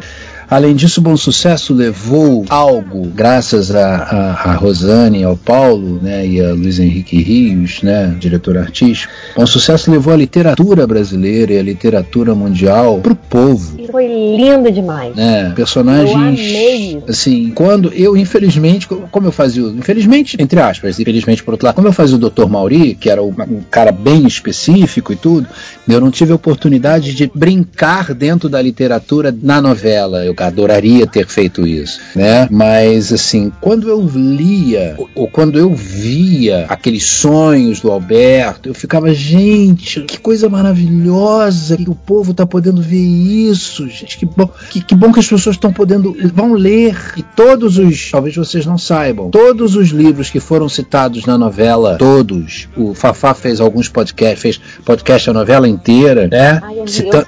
Citando, tá tudo lá, né? Legal. No G-Show. Uhum. E citando livros e tudo. E todos os livros que foram citados na novela tiveram aumento de vendas. Que maravilhoso isso, né? Isso não é bom? Muito. Demais. No Nos Brasil? tempos que nós vivemos, né? No Brasil?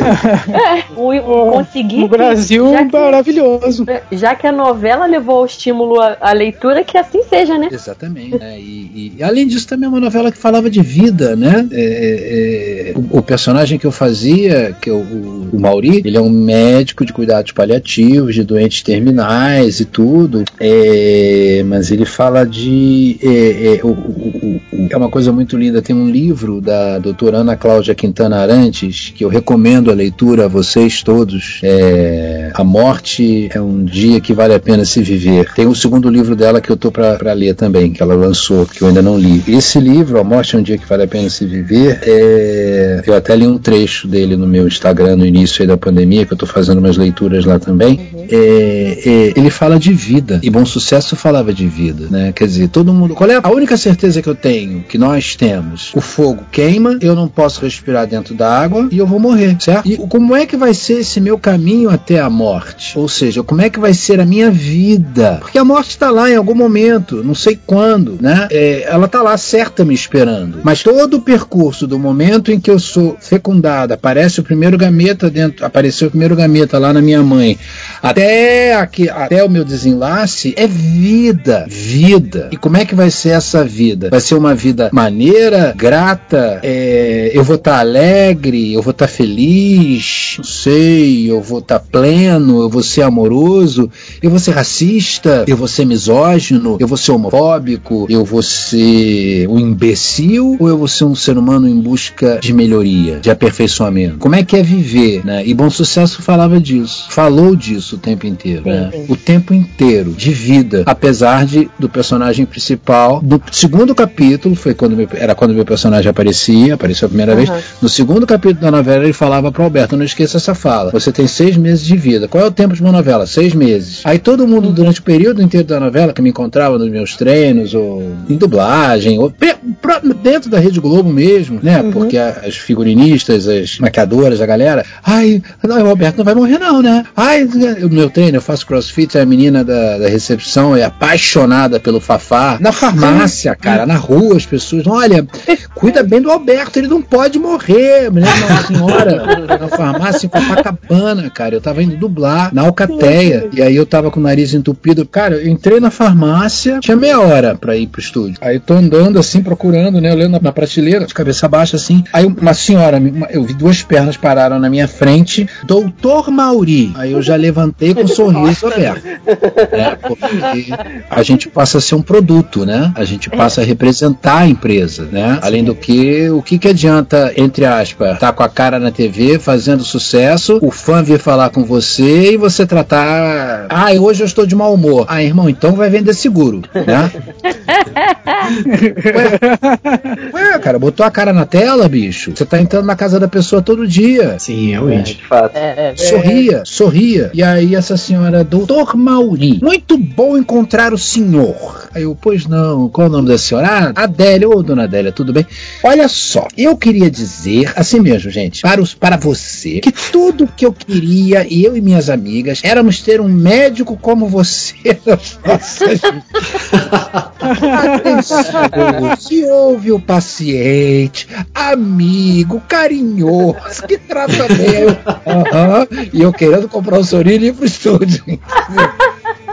Mas isso, esse é o barato da coisa, entendeu? Esse é o barato da, da, da- da nossa profissão. E aí, por exemplo, ano passado, ano passado, gente, foi ano passado, minha filha até veio aí de férias, aí eu, eu a levei para ver um espetáculo de um dos coautores de Bom Sucesso, né, do Felipe, e que é 40 anos essa noite, que é um espetáculo maravilhoso que vocês devem ver quando eles voltarem. Tá no YouTube, nos teatros filmados, né? 40 anos essa noite, vale muito a pena ver. E aí eu cheguei antes, que eu levei uma legião, sete pessoas, né, de convite amigo. Aí eu cheguei na bilheteria, boa noite, boa noite. Aí a menina, a bilheteira, uma, uma, uma negra, assim, linda, né? É, não que ela, não, assim, só botei negra porque eu quis falar negra mesmo, tá, gente? Sim. É, isso é por isso, tá? É, nem nenhum pejorativo, não. Aí ela parou e, sabe aquela boca de desenho animado, quando a boca cai no chão? ela ficou com a boca caída no chão, assim, me olhando. Aí eu virei, meu amor, é, o, o Felipe deixou, eu sou o Jorge Lucas, o Felipe deixou sete convites amigos aí pra mim, eu vou tirar três. Meus amigos ali vão tirar os outros quatro, tá? Mas tá tudo no meu nome. Aí ela não respondia. Aí eu, amor, você tá me ouvindo? Aí ela só abaixa, é, acenava a cabeça assim positivamente, embevecida. Aí veio o produtor, falou, virou, oi senhor, dá licença. Que que, aí virou, o que que houve? Ela, você é dublador, não é? Ai, eu amo a sua voz. Ai, meu Deus do céu, é você, não é? Eu sou, meu amor, sou eu sim.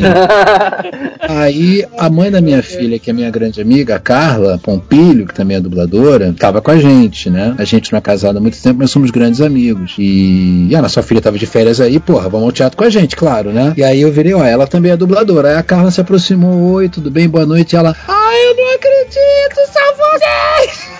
Cara, porque a Carla, assim, vários personagens, mas assim, vai marcar a geração de vocês. A Carla fez a Nala no Rei Leão, no primeiro, no Nossa. desenho. Uau! É, então assim, essa galera mais jovem, quando ouve a Carla, fica arrepiado, né? Então tem, são essas coisas assim, né? do- do- de ser artista, de ter esse, esse lugar pra, pro público, é muito gostoso. Sei lá mais do que o que eu tô falando. Eu, posso até dizer que, tipo assim, você citou bom sucesso, só abre o parênteses rapidinho, que o pessoal tá falando que eu falo demais, tá, Jorge? Então é o seguinte. Não, eu que é, falo muito, eu- desculpa. não, eu que falo bastante. então o que que acontece? É, eu não vi a novela, né? E acabou que eu, eu tava aqui mesmo, onde eu tô, na casa da minha namorada, e ela tava assistindo, a gente tá, tava vendo televisão e eu ouvi sua voz na novela. sim. E o que me chamou a atenção foi, né, a voz, porque eu não tava nem vendo, né? Tava nem vendo imagem. Falei, poxa, peraí, eu conheço essa voz, caraca, Uhum. peraí, cara, é o Fox Mulder, cara, que isso? Aí fui lá ver, porque, pô, falei assim, cara, é, é, é assim, eu não sei, porque você conhece muito mais dubladores, né, até, até do que eu conheço, então, é, mas eu, é, eu vejo uma certa dificuldade, eu não, não, não vou vou dizer dificuldade para nosso entendimento de conversa, tá?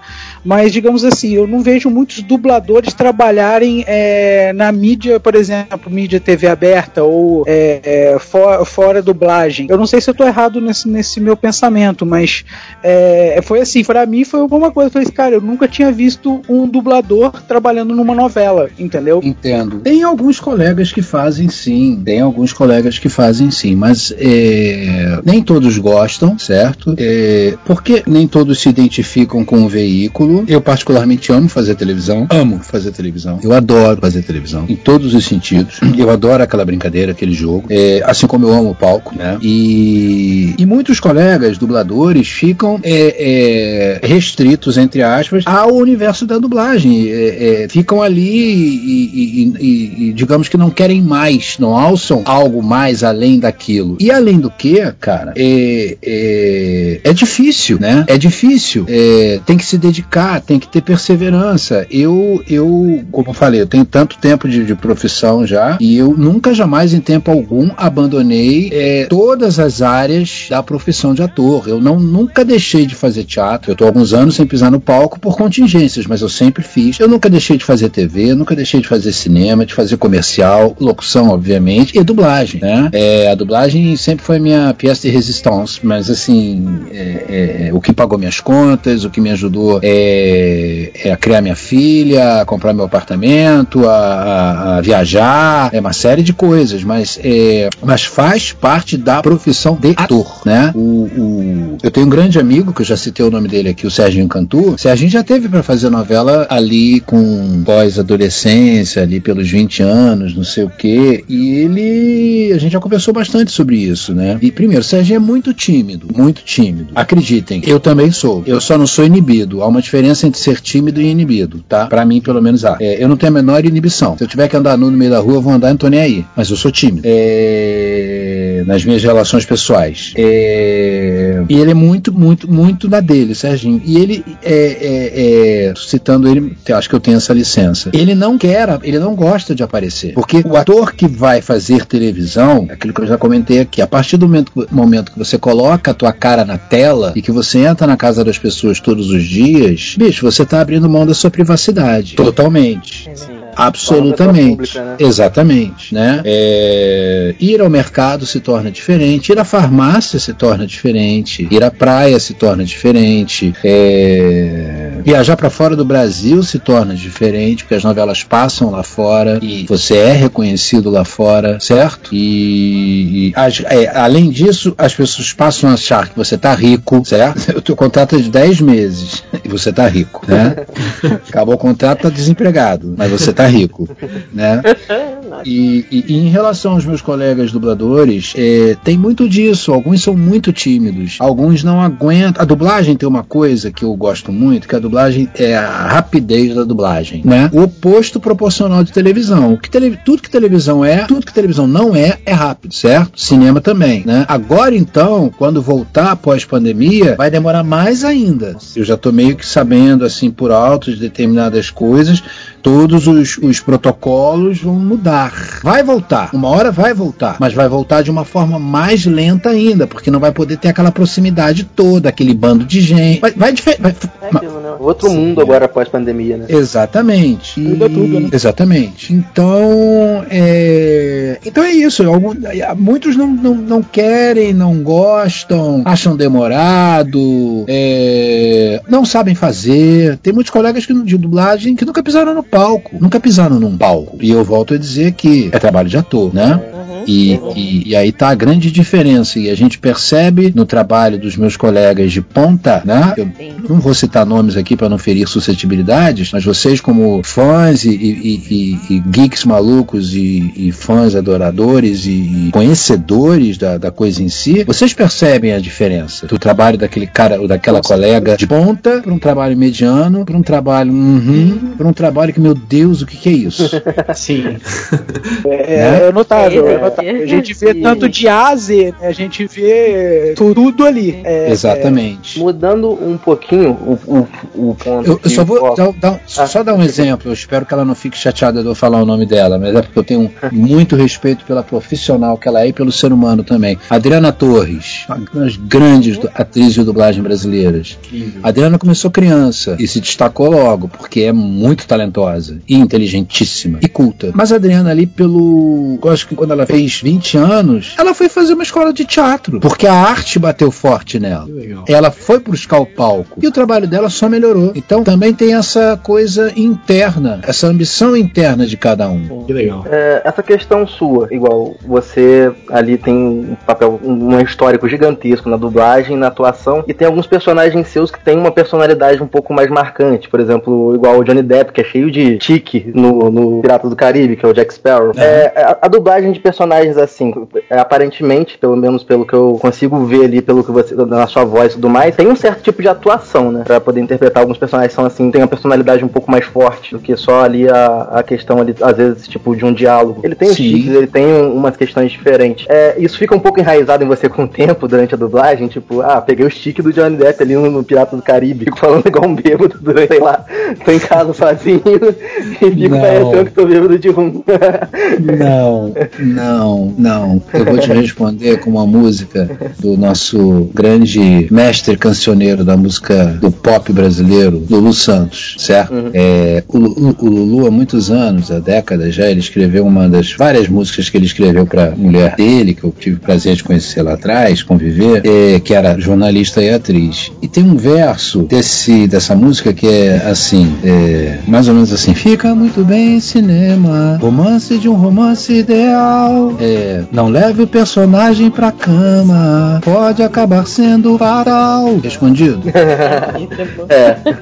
É, eu, cara, eu me chamo Jorge Eduardo. É, eu tenho a minha individualidade. Eu tenho uma série de qualidades e inúmeros defeitos. É, eu não posso trazer para a minha vida pa- particular, pessoal e intransferível, algo que não me pertence, que são as manias de um personagem. Eu posso estudar o personagem, eu posso fazer workshops, trabalhar em conjunto, individualmente, ler, pesquisar, buscar formas de falar, isso tanto em dublagem quanto em qualquer outra forma de expressão. Mas eu não posso fazer isso comigo, enquanto ser humano, enquanto indivíduo. Não tem como eu ter um- uma forma de falar é, que, não, que, eu não, que não esteja ligada à personalidade do personagem. A minha maneira de falar Jorge Eduardo ou Jorge Lucas profissionalmente, que também é meu nome de família, está totalmente ligada à minha forma, à, à minha personalidade. Eu me expresso de acordo com a minha personalidade. Então, se o, o- o Johnny Depp, pegando ele no, no, no- no Chapeleiro Louco, todos os fonemas S eram silabados. Né? Nossa, Ali, isso deve ter sido complicado.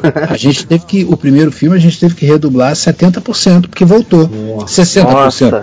É, veio ordem de lá. Onde tiver fonema S, por favor, língua presa. Eu ia te perguntar sobre o Chapeleiro Maluco do Johnny Depp. Porque. Manda. Não, mas justamente você já está falando nesse ponto, porque você dublou o Johnny em alguns trabalhos, né? Do, Sim. como o Hans falou, do Jack Sparrow é, no Piratas. E, e os dois filmes do Alice no País das Maravilhas, né? Eu vi os dois dublados. E é, gente, que dublagem que eu, ouvindo, considerei complexa. Eu imagino que difícil. ele estava falando desse, daquele jeito. E, obviamente, você teve que falar daquele jeito, como você tá explicando, com esse S, falado com a Porque- língua presa, puxando um X, né? Que coisa mais complexa. E que coisa incrível que ficou. Falar com a língua presa nos fonemas S é, e dar uma.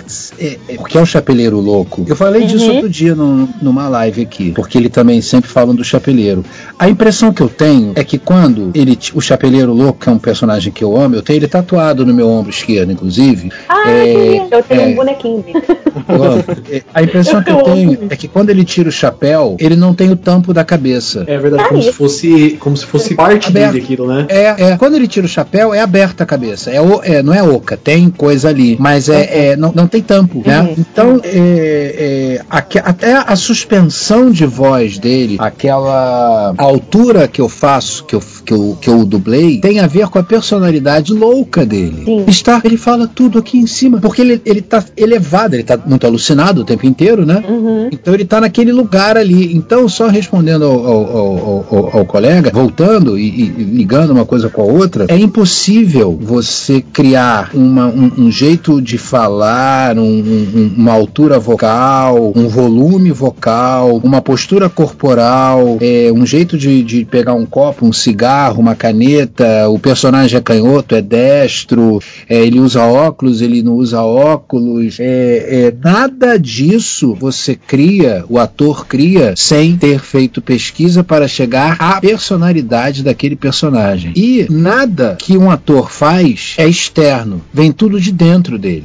Então, tá lá, o Johnny Depp fez o chapeleiro maluco, louco dele, né? O Jack Sparrow dele. É, o Johnny Depp é um ator admirável, ele sempre faz tipos, né? Sim. É, tudo sai de dentro dele. Uhum. Tudo sai de dentro dele. O ator não cria nada, ele só expressa aquilo que ele tem dentro dele. Sim. As 500 milhões de máscaras que um ator Sim. tem dentro dele. Por isso a máscara da tragédia e da comédia. É, uma coisa também que acontece bastante na, na dublagem nossa aqui brasileira, às vezes a gente traz alguns termos na dublagem que só faz sentido aqui pra gente que é do Brasil, entendeu? Uhum. É, essa questão, como que funciona? O estúdio pré-determina ou eles dão uma liberdade, assim, pra vocês darem uma abrasileirada, assim, no personagem? E às vezes Ah. ele vai falar alguma coisa que faz sentido só pra quem conhece ali o Brasil mesmo, ele faz uma referência a algo. Ah, é, mas a, é- é- a versão é brasileira, né? É. Mas a gente tem que ter cuidado, por exemplo, que o Brasil é continental. E, por exemplo, ah, existem gírias que são única e exclusivamente cariocas, assim como tem gírias que são paulistas, né? Sim. É, da hora. Só em São Paulo se fala da hora. E eu amo São Paulo, né? Então, é. é... Qual é a parte? Isso é Rio de Janeiro, né? É. E, e- e no Nordeste também, Opaió, né, ali na Bahia, né, o famoso Opaió, o Vixe, lá mais de cima, acho que é do Ceará que se fala Vixe, não sei se eu estiver falando besteira, me desculpem. Então a gente tem que ter cuidado só pela questão da continentalidade do, do- do país, é, de não colocar essas gírias que são muito regionais, né, É, às vezes até de, de, de, de, de bairros, abrangente, né? é, às vezes até de bairros, né? Porque uma gíria que se fala em Madureira não é a mesma gíria que se fala em Ipanema. É uma gíria que se fala na, na, na- na- no Tatuapé não é a mesma gíria que se fala nos Jardins. Uhum. Né? Então a gente tem que ter, tomar esse cuidado. Mas pode, assim, por exemplo, vou fazer um, vou dublar, já dublei algumas vezes, um cara de gueto, né? De Nova York, ou de Chicago, ou de Los Angeles, onde tem os guetos dos negros norte-americanos, né? Dá aquela malemolência carioca, porque é o que vai atrair, vai fazer aquele personagem incrível, até mesmo pro cara que mora numa- em Manaus. Pô, esse cara aí parece aquele cara, aquele, aquele traficante carioca, né? Eu não posso fazer um- do público, né? Exatamente, exatamente. Não posso fazer um traficante de, de, digamos assim, um cafetão de Nova York chegando pra prostituta e falando: Então, minha querida, quanto você faturou esta noite? Amor de Cristo. Teste muito? Faturou muito? Quantos boquetes? Né?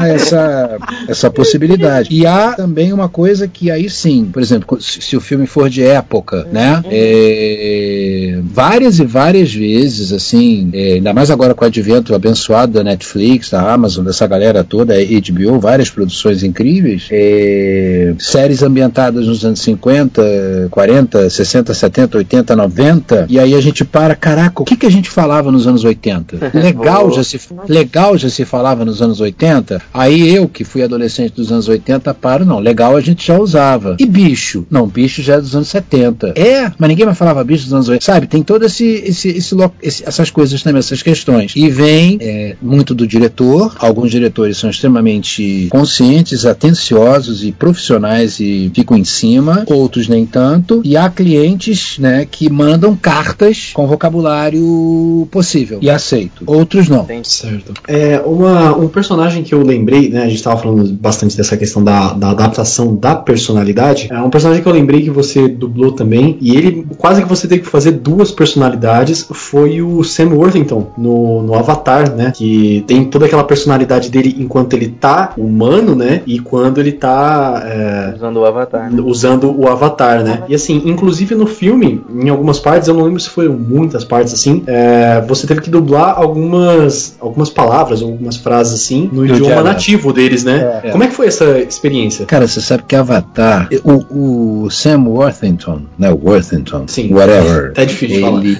whatever, É, whatever. whatever, é, Sam whatever. O Sam whatever. É. O Jake Sully, pronto. Jake Sully, ele, esse cara, ele, ele, eu já dublei ele em alguns filmes, eu adoro dublá-lo. E espero que eu duble Avatar 2, inclusive. É, esse cara, ele tem dois filmes que são dos pouquíssimos filmes até hoje que me fez, que me fizeram chorar dublando. Um deles é o Avatar, que eu chorei, literalmente, dublando, naquele momento em que ele convoca a tribo pra guerra Nossa, maravilhoso. né? Aquilo é- que foi até o, Eu já dublava ele, mas pediram um teste de voz pra ver se batia. Foi essa cena e graças a Deus me mantiveram. O cliente. Ah, beleza. E o outro filme também é A Cabana. Nossa, que é um filmão também. É, eu não eu sei por que esse filme ele não é mais reconhecido do, do que ele é. Ele devia. Eu gosto muito Porque é bom, porque Sim. fala, de, porque fala de espiritualidade, fala de bondade. As pessoas não querem saber de bondade, as pessoas querem saber Realmente. de escrotidão. E as pessoas querem saber de arma, velho. É, realmente. E aí, o, o, o Avatar, ele. Eu amo esse filme, eu já vi algumas vezes. Tem algum tempo que eu não vejo, inclusive. É um filme Água com Açúcar, né? Um filme ah, bem contra o mal, literalmente, mas é um filme lindo. É um filme bem necessário até hoje em dia ainda.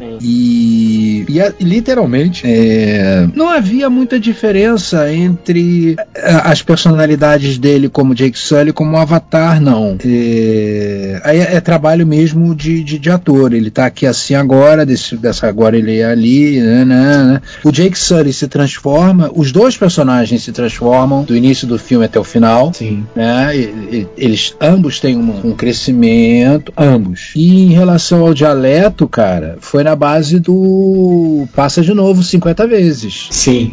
E, e- e foi no fonema, né? Foi no fonema. É que nem às vezes em que eu já tive que dublar em, em árabe ou em chinês, porque o cliente Nossa. pediu pra manter a fala no original, mas dublada, né? Com a minha voz. Ou com a voz dos meus colegas, quem for. Nas línguas que eu não domino, passa de novo. Aí é qual é quem pi, pi. O que, que ele tá falando, não sei.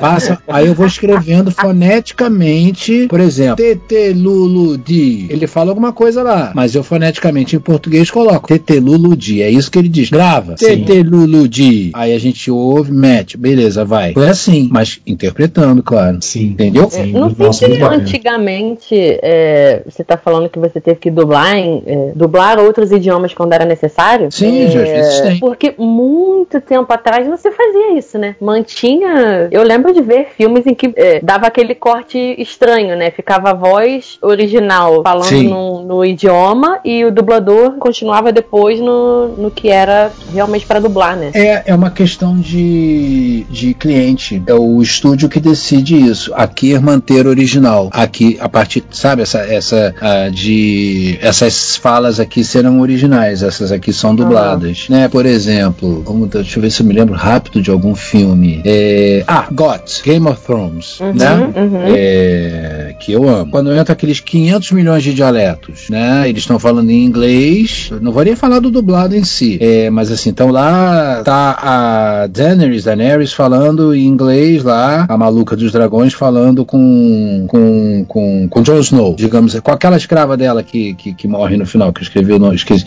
aquela amiga que era? Ah, Miss Sunday. Miss Sunday, isso. Tá lá, pá, pá, pá, pá. Aí de repente vinha o eunuco falando no idioma deles, no idioma antigo. Para o inglês inteiro e eles falam naquele idioma é, antigo. é, e isso, quando foi dublado, eu tenho certeza que não foi. A versão brasileira ficou no original, porque o cliente manda a nota, deixar original. Sim. Outro, Senhor dos Anéis, que eu amo também. Nossa, maravilhoso. Né? Amamos! Todo Esse final de semana agora eu até devorei o Hobbits, né? Só que eu devo- devorei o 2 e o 3, vou devorar o primeiro daqui a pouco. Uhum. E, e tem aqueles dialetos deles. Sim. Sim. Sim. Tem que ficar no original, é dialeto. O, o Tolkien criou aquilo. Sim. Verdade. É intraduzível, né? É. Então o cliente faz essa exigência por causa disso. É, porque é muito. É, é a identidade também, né? No, no Game of Thrones, mesmo usando de exemplo, como você falou, o idioma Dothraki, né? Que é do, do Khal Drogo Isso, e que a Daenerys isso. foi obrigado a aprender. O Isso. Jason Momoa, ele estudou, assim, não sei quantos meses pra poder falar, porque ele, ele só fala em, em idioma Dothraki, né? Na, na participação dele inteira, como, como Khal Drogo. E é, é assim, é, é a personalidade do, do cara. Não tem como você mudar isso só porque você está, tá trazendo isso na, pra, pra dublagem. É, É, realmente e- sensacional. É um é. trabalho dobrado, né? Exatamente. E é indublável, né? Sim, indublável. É indublável. Eu acho criminoso até. Sim. É, e na questão da dublagem pra pra personagens animados, tem uma diferença de preparação? Como é que é? Você fez, é, além de, de animações mais cartoon, né? Teve ali também um- os animes, né? Sim. É, como a relação pra, pra dublagem é a mesma? É, é a mesma coisa.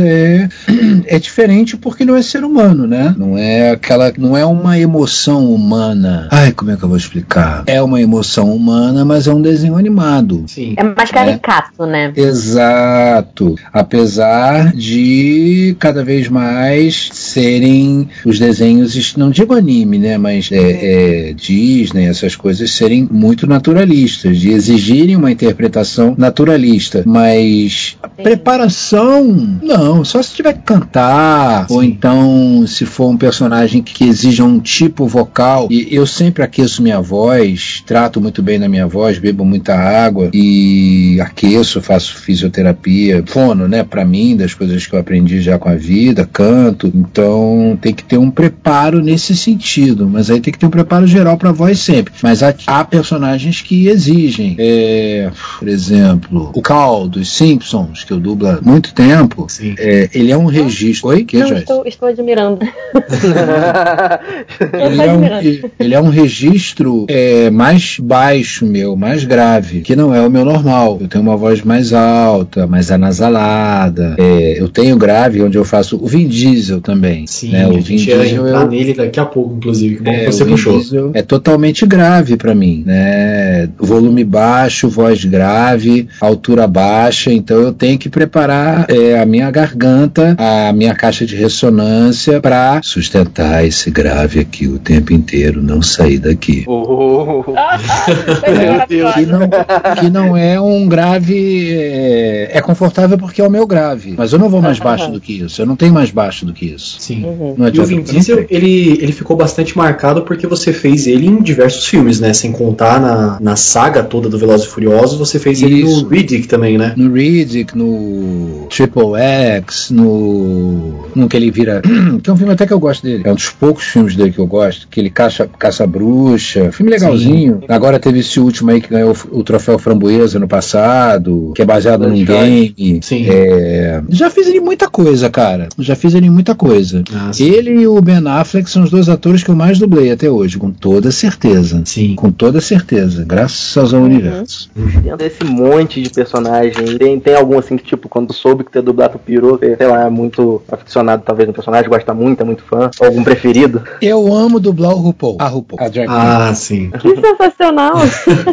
Eu amo, amo, amo, amo, amo. É, outro dia, inclusive, me perguntaram numa live se desses personagens todos que eu já dublei e tudo, ele não é um personagem, né? Mas se eu gostaria de. Se algum deles eu gostaria que. Ou, essa pergunta se algum ator, não sei. Se algum deles eu gostaria que fosse. Ah, não. Me perguntaram qual personagem eu gost- da minha vida que eu gostaria de ter dublado. E é o Charada, do Batman. Sim. Olha aí! É, Olha só. ah, adoro. Atenção pessoal, próximo filme da Batman. Coincidentemente, o Charada vai, Vai aparecer no próximo filme. Adoro esse personagem. Eu adoro esse personagem. Prefiro ele ao Coringa, inclusive. E, e se alguém desses caras que eu dublei, algum ator, eu gostaria que fosse meu amigo na minha vida particular, e eu falei o RuPaul. A RuPaul. O RuPaul, no caso. Por quê? Porque sou fã. Fã incondicional daquele espírito que liberta, libertou e vem libertando almas e mais almas massacradas pela ignorância aí da humanidade. É muito bacana você, você citar a RuPaul, porque a minha melhor amiga, inclusive, um beijo pra Amanda, ela, ela é, assim, aficionada, aficionada, aficionada por todas as obras que tem o RuPaul. Uhum. E eu tenho certeza que ela vai ouvir esse podcast aqui, que ela vai ficar maluca agora, sabendo que você é tão fã do personagem quanto ela. Eu, inclusive, conheci através dela e realmente é, é sensacional. É sensacional, cara. Sim. É uma coisa muito linda. Tudo, tudo, tudo. Porque é, é, são as minorias, né? Se você pensar que aquele homem é, ele veio do, do subúrbio, negro, gay, naquele país, e ele chegou onde chegou, e através da perseverança dele, ele vem libertando muita gente, né? Cara, isso não é qualquer um, não. Não é pra qualquer um, não. Sim. E. Porque não é qualquer um, né, cara? Não é qualquer um. Não é qualquer uma. Não é. É um peso muito grande. Demais. Né? É, É um programa ousado e a RuPaul tem uma ousadia de estar lá, de estar num programa desse estilo, de levar todas aquelas figuras, porque figuras no bom sentido, né? Sim, Pro, sim, pro sim. público. É uma coisa que ele fala que é maravilhosa, né? Qualquer homem que tenha coragem de sair de casa de salto alto e batom merece o meu respeito. É, ótimo isso. Demais, Né? demais. Na, na dúvida, uma curiosidade legal que eu queria perguntar pra você. Uhum. Como que é, é, dublar uma animação, onde você não vai muito por conta da, do, do movimento, dos lábios do ator, é mais assim, você encaixar no tempo que ele tá falando. Você vai muito pela imagem em si do, da animação ou é mais o áudio mesmo? Velho, dublagem de uma forma geral é imagem. Seja Sim. animação, seja live action, né? Sim. É, Dublagem é imagem. Tudo que eu preciso saber sobre a dublagem tá na tela. Porque, como eu já falei, está pronto. Sim. O que chega pra mim é o produto final que já foi mais do que mega aprovado por todo mundo. É, até a tradução já foi feita e aprovada. É, agora, no, no, no caso do desenho animado em si, eu particularmente não sou dos mais afeitos com desenho animado. Assim, eu implico pra dublar desenho animado, porque eu acho que o desenho animado me limita demais. É paradoxal isso que eu tô falando, parece, né? Mas é, como ator, o desenho animado me limita. É, porque eu só posso fazer aquilo que tá ali. Sim. Né? É, não tem muita humanidade ali, né? Então eu faço com o maior prazer, com o maior profissionalismo, mas eu prefiro live action. Assim, eu já fiz alguns desenhos, é, é, O Segredo dos Guardiões, eu acho, que eu fiz o vilão, que era o Pesadelo. Sim, a Origem dos Guardiões, excelente. Origem dos. Guardiões, exatamente. Excelente esse desenho, eu adoro. Pô, É assim, ele é o pesadelo, cara. Sim. Né? Eu, oi, É um fiz peso, teste. É, eu fiz teste e tudo, também falo. Não fiz ele grave, mas eu fiz ele com a voz suave o tempo inteiro, como eu imagino que seja um pesadelo. E a Sim. figura dele no desenho é muito suave. Teve também o, Lora- o Lorax, né? Que eu também fiz o vilãozão lá, uma figura doida. É... Mas aí são vilões Sim. né? O vilão nesse aspecto ele é mais, isso é opinião minha, tá? Eu acho que pra pra desenho animado o vilão é mais humano do É. É. a Pocahontas. Nessa, nessa questão, o, o Dick Vigarista entra também ou é totalmente diferente? Ah, o Dick Vigarista era uma delícia, cara. Ai, Pelo amor de eu tava Deus. louca pra você ter falado do Dick Vigarista, gente. O Dick como eu Vigarista gosto Sou desse muito desenho. Absurdo, eu gosto muito desse desenho. Melhor O Dick personagem? Vigarista era um obsessivo, né, cara? Por um pombo. Sim. Peguem o pombo agora. Mas duas opções, né? Ganhar a corrida destruindo todo mundo e pegar o pombo. Não, É, ficar no em primeiro caso- lugar pra poder tentar atrapalhar os outros. De primeiro lugar. E no- e eu, e eu- eu dublei ele na, na patrulha aérea, né? Então Ah, ele, ele- sei, eu, é, não, de pombo. eu infelizmente não dublei na, na Corrida Maluca. Eu vi quando era pequena a Corrida Maluca e adorava, amava. Mas assim, na patrulha aérea, a obsessão dele é pegar o pombo. Pegar o pombo, é. Aquela música não saía da minha cabeça, gente. Não tá até hoje, né, cara? Todo mundo sabe cantar Pegue o pombo. Pega o A pombo, musiquinha vai estar tocando de fundo, vai tá tocando. acho justo. Com Mas- certeza. É, é um, per- gente, é um personagem muito absurdo, né? É icônico. Sim. Icônico, É muito. icônico. Vocês sabem que em 2017, no final de 2017, teve um kart de, dos dubladores que a gente marcou no cartódromo ali na Barra. Os colegas eh, organizaram e eu fui, né? Eu não sou muito de, de ir em eventos assim, não, mas nesse eu fui que eu tava a fim de me divertir, precisando. Eu ia dar passagem pro Dick, pro Dick Vigarista na pista. né? E dei, né? Porque eu queria ganhar aquela porra. Eu desrespeitei todas as regras. Tem um, todo um, um trâmite antes com os caras do, do kart. Não pode fazer isso, não pode fazer aquilo, não pode costurar. Cara, teve uma oportunidade que eu costurei cinco e passei pra frente, entendeu? Ou seja, D. quebrou todas as regras do kart. Exato, é Dick Vigarista. Chegou em primeiro, conseguiu ganhar. Não, porque eu fui. Parou é, pra atrapalhar os outros. Não, Você jogou um o cara do kart levantou. Né, no meio do circuito. O cara do kart levantou bandeira pra mim, eu fui penalizado, eu tive que ficar parado, porque eu tava fazendo muita barbeira.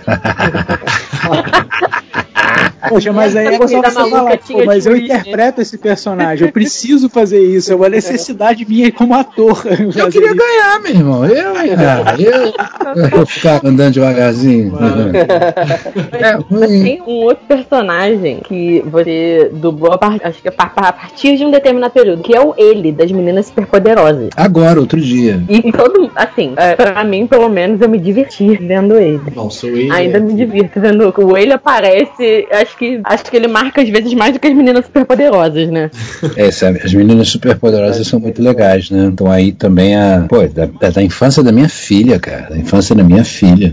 E, e foi. foi é, eu acho que eles refizeram, eles lançaram de novo, né? Fizeram outras Sim, produções. É, fizeram uma nova versão, exatamente. E, exig, e pediram pra mudar as vozes. Eu lembro até que a, a Luísa Palomanes, uma colega querida, ficou muito chateada. Assim, peguei, encontrei com ela um dia numa produtora, ela tava muito chateada, não sei o quê. E, mas é aquela coisa, né, cara? É, é- é- boneco é aquilo que eu vou na, na loja e compro. Entendeu? Ninguém é de ninguém. E aí, esse ele, se eu não me engano, quem fazia era um outro colega também, querido. E, e eu acho que eu nem fiz teste. E, e aí eu botei aquela bichona pra fora, né? Ele é uma bichona maravilhosa. Né? É, é muito bacana Antes era o Wade. Briggs, não era? Era o Gui, é, exatamente, era o, Gui, exatamente, era o Guilherme, Olha exatamente. só, era o Superman e virou o Batman.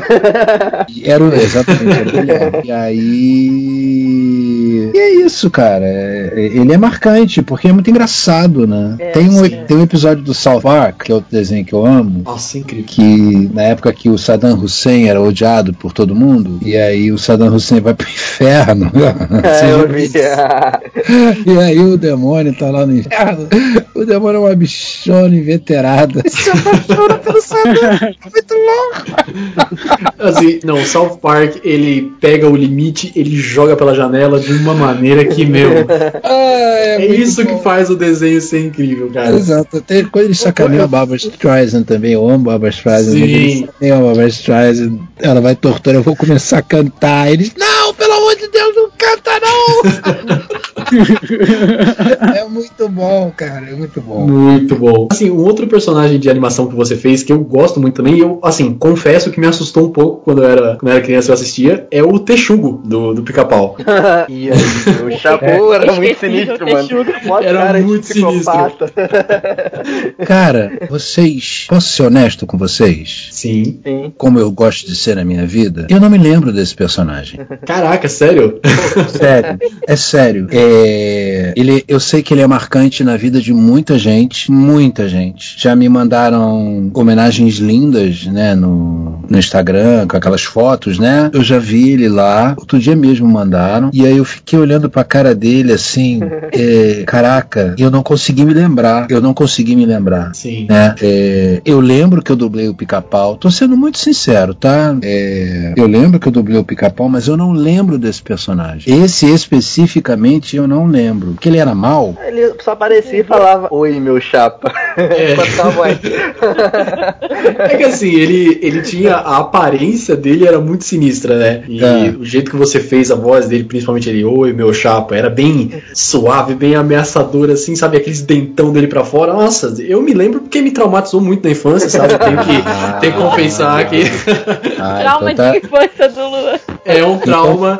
então tá explicado. Ele, ele, ele aparecia é, é, em, em momentos é, é, marcantes, assim, rapidamente. E É ele isso? fazia umas participações ele foi pontuais, mais é. recente do, do pica-pau até, não era daquelas antigonas, não. Ah. Ele foi uma das versões mais recentes do pica-pau. E era assim, pontual, era um episódio ou outro. Ah, Foi, foi, foi ah. pouco, o personagem nem era tão recorrente, não era É. como Então é outros isso que que eu não. Mas é engraçado, né? Porque é o Texugo, o Texugo realmente eu não me lembro, gente. Assim, eu teria que ver no YouTube se tem, Sim. né? Ah, e, é? e- Pesquisar o Emil Chapa, ele aparece em tudo quanto é lugar. Oi, meu chapa. E Oi, foi meu muito chapa. marcante esse Oi, meu chapa, seu. Ah, vou ver, vou ver mesmo. Eu, eu quero olhar, eu quero ouvir, eu quero ver o que, que é. E, e- e- mas esse é, é- esse é um, é um é, é o maior concurso na minha vida, é claro que eu me lembro pra caramba, que é o chapéu seletor do Harry Potter. Ai, Que maravilhoso. Que é um personagem que ele aparece muito pouco no primeiro filme Sim. e praticamente em meia cena no segundo. E só. Isso, Sim. é verdade. E em sete filmes enormes e cada um mais maravilhoso do que o outro. Eu adoro Harry Potter. Bem, Sim. é, agradeço Também. a minha filha. E, e assim, e é impressionante como ele é marcante na minha vida, é importante na minha vida. Eu tenho fãs por causa do Chapéu Seletor. Ano passado eu fui na Magic Com de Porto Alegre presencialmente. Esse ano, agora na pandemia, eu já fui em, em live, né? Foi super legal. É, mas ano passado lá na, na, na Magic Com, que é de Harry Potter especificamente, universo bruxo, né? Sempre. Cara, as pessoas ah, choravam Nossa. né? É, eu ganhei chapéu seletor, assim. Pô, que da hora. É, de duas meninas. Uma me deu um cordão e outra me deu dois. As três pessoas. Eu ganhei um cordão, que tá aqui guardado comigo, e duas estatuetazinhas, né? Do chapéu seletor. Uma tá lá na sala e outra tá no quarto da minha filha, aqui, né? É, assim, e é, é engraçado, né? Esse, essa, essa força que, que a voz, que a interpretação, que o artista, que a dublagem, que nós temos é, em relação às pessoas. A gente, a minha irmã, né, que é médica e tudo, minha irmã que fala, é, vocês têm, a gente que trabalha com a voz assim mais, o, o- o profissional da voz é uma mediunidade vocal, né? Tem um registro da nossa voz que bate no ouvido de vocês, que entra na sensibilidade, é, entra, é, vai ali e, e entra no lugarzinho do espírito de vocês que registra e fica, né? Tem esse lado e tem o lado dos personagens também. O, o, o, o maluquinho aí, que eu não vou gravar o nome de ninguém, só da Joyce. É, falando do Texugo e outros, outras pessoas também. Ah, e o Texugo. Cara, eu já passei mico, mico em, em convenção, lembrei, convenção. Em convenção, de me perguntarem do Texugo e eu ficar olhando pra cara da pessoa assim, que Texugo? Porque vocês estão me dizendo agora que é uma coisa pontual. Sim. Né? Sim, eu realmente sim. não me lembro. E, e eu tenho um- essa característica de ser sincero e honesto. Não cometo sincericídio, mas eu sou uma pessoa franca. E eu virei e falei: olha só, desculpa, eu não lembro desse personagem, não. Porque não lembro. Você comentou aí sobre a sua filha ter sido influência pra você aí pra, pra certas sagas que tu passou a gostar através dela e tudo mais. Uhum. Quando ela era mais nova, como é que era o impacto dela, tipo, ver a voz do pai dela num personagem tá ali no, no filme ou na- no desenho da TV? Que deve ser Ah. diferente, né, cara? Tipo, sei lá, meu pai tá falando ali. Eu lembro que ela falava que quando ela era bem pequena, né? É, tanto a mim quanto a mãe. É, É, é, tem isso também. A mãe dela também tava. É, é, que ela ficava, ué, papai chegou, é, a mamãe chegou, papai tá aqui, ela pequena, pequena, ela não entendia, né? E aí ela foi, obviamente, crescendo, se desenvolvendo e foi algumas boas vezes em estúdio e tudo, conheceu 500 milhões. Eu acho que o impacto pra Clara, a minha filha, maior não, é- não foi nem comigo e com a mãe, com a Carla. Eu acho que o impacto maior pra cá, para Clara, por exemplo, quando a Clara conheceu o Ricardo Schnetzer, na Herbert Richards ainda, isso tem muito tempo, gente. É. É, ela devia ter uns, acho que uns 9, 10 anos de idade. Não foi comigo, foi com a Carla. A Clara começou a chorar, porque ela era fã incondicional do Ricardo. Não me lembro de qual era o programa que ela amava e tudo dele. Então, é, eu acho que era mais, foi mais impactante para ela quando ela conheceu esses colegas. O Ricardo para ela foi muito forte. A Luísa Palomanes, que fazia a Hermione quando a Clara é, conheceu também, assim, caraca, é Hermione, né? É, quem mais que eu me lembro assim que ela ficou. Então, mas assim, ela tem esse desde a barriga da mãe, né? Ela, ela conhece esse universo, né? Ela sabe que, que a gente trabalha com isso, ela sabe que a mãe é dubladora, é atriz também, que, que a mãe faz teatro, que ela sabe que o pai faz televisão, que o pai dubla também, é, que ela tá acostumada, né? O, o filho do artista ele acaba se acostumando. Ela não é artista, muito pelo contrário. É, ele, ele acaba se acostumando. Eu acho que pequeno é que o choque é maior, né? Mas com o tempo ela, ele vai desenvolvendo. É, a profissão do meu pai. Para ele, cara, para ela é super hiper normal. E mas o barato dela é que desde que, que ela se alfabetizou, graças ao universo, isso ela puxou as duas famílias e a característica dela particular intransferível, ela gosta de ler, ela ama ler. Então ela leu todos os Harry Potters e por ser geracional, eu vi todos os Harry Potters com ela até o quinto, né? E eu adoro fábula, então eu me apaixonei por Harry Potter em cinco minutos do primeiro filme. Né? Sim. É, é, muito bom. Aquilo é lindo, né? E hum. aí e, e, e, a gente viu todos dublado, assim. E é o, o chapéu e ainda mais que eu, eu fazendo o chapéu seletor, o primeiro, né? No início, ela pequena sempre, eu lembro que ela ficava, pai, é você? pai, é você, né? Eu, é, é. é. Aí, aí, às vezes ela, pai, olha você. Eu, não, não sou eu não, garota. Ela, pai, é você. Eu, não, não sou eu. Ela, pai. Aí eu, caraca, sou eu. Porque eu não me lembrava de ter dublado o filme, ou a produção, né? Porque isso acontece com a gente. É muito personagem, né, cara? É muita história, né, cara? Graças ao universo. É uma história longa aí, né? É, e assim, pra, pra gente ir encaminhando pro, pro final, eu queria falar, assim, esse é um personagem que me marcou demais, porque eu sou muito fã de, de sitcom, adoro série de comédia. E Sim. assim, eu só assisto Dois Homens e Meio dublado eu por também. causa da sua participação como Charlie Harper, cara. Aquele cara, canalha. eu acho que eu nunca assisti legendado isso. Só assisti Eu assisti uma vez só por desencarno de consciência, mas falei, não Eu desce, também, mas eu, eu, eu, me estran... eu fui uma estranheza muito grande. Cara, eu digo a vocês que eu me divertia muito. Eu me divertia muito. Não nego que é, é, no início que eu entrei no lugar de um colega que não pôde mais fazer. Acho que eu entrei no final da primeira temporada. E aí os dois primeiros episódios que eu dublei, eu fiquei horrorizado, enojado mesmo com o machismo dele, com a misoginia dele, com, né? Porque Sim. é isso. É, ele é um personagem complicado. É, é um não é? Charlie, velho, né, o Charlie Sheen, né, interpreta o Charlie é, Sheen da série, né, Joyce? Não é, Joyce? Então, né? É meio complicado, né? É, é porque o que o Lô falou, o Charlie Sheen, pô, o Charlie Harper é o Charlie Sheen. É, exatamente.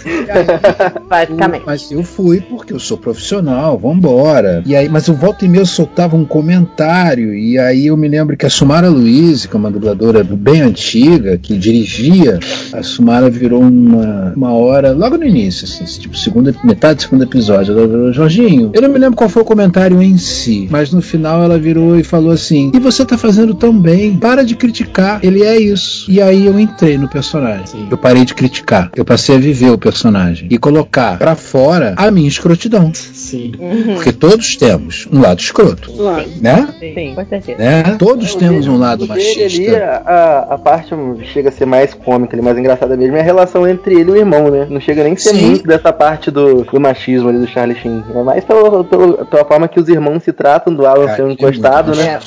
Querido, ele é muito machista. Tá, fala, é, é, sim, sim, é, isso ele é. Peraí, ele é machista, né? Sim, não, é, tô falando que a graça, o engraçado do personagem é mais do, do lado do irmão, não por esse lado, entendeu? É, não, é engraçado também por esse lado. Se você parar pra analisar, todos os lados dele são engraçados, de, de, de, de, de tão, de tão patético, né? E, e, e, a coisa do irmão dele, no original, não tem é, sua besta, seu idiota, é, retardado. E, então entrou foi daqui mesmo.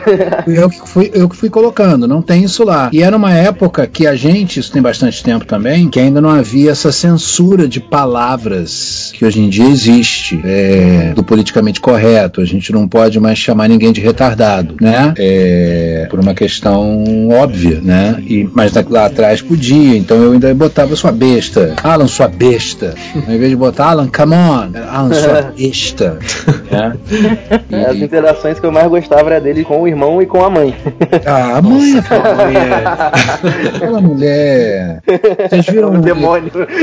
Ela é fantástica. Vocês viram um, um seriado que tem rapidinho na Netflix, que estreou Hollywood? Não, ainda não. Ainda não. Vejam, é uma obra-prima. Retrata Hollywood dos anos 40. É uma obra. É oito, oito nove episódios. É curta dessas séries, minisséries bem curtas. É uma reconstituição de época fantástica. Fala de racismo, fala de, de homossexualidade, fala de relações de poder e a mãe do Charlie Harper, a atriz, faz, dando um show pra variar. Legal. Nossa, Vocês têm que ver esse filme. eu já vou Essa, essa, legal. essa série. Já Olha, adicionei na minha lista. Netflix. Tem até review então dessa daí. Cara, é, é, é, é- é muito bom. É muito bom. É daquelas assim de devorar, maratonar, sabe? Que legal. Eu acho que é curto. É, você, pela quantidade de episódios que você falou, realmente dá pra devorar num, num dia. Ela é curta Eu mesmo, vi-. Eu vi em dois dias e meio. Porque quando é muito bom e é curto, o terceiro episódio, o, o último episódio, eu fico assim, ai meu Deus, você vai acabar. Aí eu deixo lá. Fica enrolando, né? É, é. Aí fico procurando alguma coisa nova pra ver, não tem, né? Mas tem a porcaria. E, e é isso, mas é isso, cara. O Charlie Sheen ele era muito divertido. Muito divertido. Ah, sim, mas estranho, mas estranho. É porque assim, é, séries de comédia em, em geral, assim, eu prefiro ver mais legendado, muito por conta da- das piadas internas, de, de gírias que eles têm na- nos Estados Unidos, né? Acho que Sim. compõe mais assim o seriado. Mas dois homens e meio eu não, eu não consigo, não consigo ver a não ser dublado, porque assim, a, você como Charlie e o grandíssimo Alexandre Moreno como o Alan, né? Moreno sabe? é show, Nossa, é show. Perfeito, perfeito. Eu acho que assim, é, para mim, o, o- o Charlie Harper ele tem a sua voz e o Alan ele tem a voz do, do Alexandre, sério. Ah, é, É não é aquela situação Ah, com legal. Briggs no Superman. É, né? a gente não consegue exatamente. aceitar a voz do Superman original. É, Porque a voz do Superman no original é feia, é desagradável. A perna comparada com a do Briggs. Ah, sim. É, é que mais assim. É, que é- é questão da nossa preferência. É, o Briggs ele assumiu o manto do personagem, né? Você, o, o Briggs é o Superman. Eu acredito É, nisso ele também. tem esse ele, lado, é, ele tem é, ele esse só finge ser dublador. Na verdade, ele lado, salvando o planeta aí. Sim. Não, não põe essa responsabilidade nas costas dele, não. Coitado. do meu amigo, não faz isso com ele, não. É, daqui a pouco você cisma aí de, de bater nele aí, e o nome da mãe dele pode salvar de novo, mas não sei como é que tá a situação agora. Ah, eu não, eu não, eu não, eu sou de paz. Tem uns loucos soltos por aí hoje em dia que tá difícil, hein? Tá, o povo tá maluco, o povo tá malucão. Tá tocando só aqui agora também nesse assunto da cena ali da Marta lá. É, a, a dublagem nessa cena, como é que foi pra você? Porque é a, a cena mais controversa assim, do filme, que o pessoal fica geralmente debatendo e tudo mais, né? Hum. Aí, pra você, é, a experiência com o filme, que a gente falou um pou- bem pouco ali do, da sua dublagem do Batman. A gente chegou a comentar sobre no- durante o papo aqui, mas foi meio rápido. É, velho, o Batman, né? É aquilo que eu falei um pouquinho já, né? Dublar o Batman foi, com certeza, com certeza, é a maior constatação de que o caminho que eu venho trilhando é o caminho acertado. E essa cena específica, até, ela é meio, em termos de roteiro, né? Ela é meio óbvia, né? E fala Marta, Marta, Marta, Marta, Marta, né? Aí todo mundo se reconhece por causa da Marta, né? Mas dublar o Batman, n- não vou falar especificamente dessa cena, mas assim, falando do trabalho do Batman, desde o momento da ida para Los Angeles com os meus amigos, de meus amigos de vida e colegas de trabalho, nós os quatro começamos basicamente juntos, nos acompanhamos esse tempo todo, temos um carinho, respeito e um amor enorme pelo um pelo outro. É, desde a saída até o, o estar lá, ir no cinema da Warner, me ver no, no cinema da Warner, vendo o filme, até o- é, onde o meu trabalho,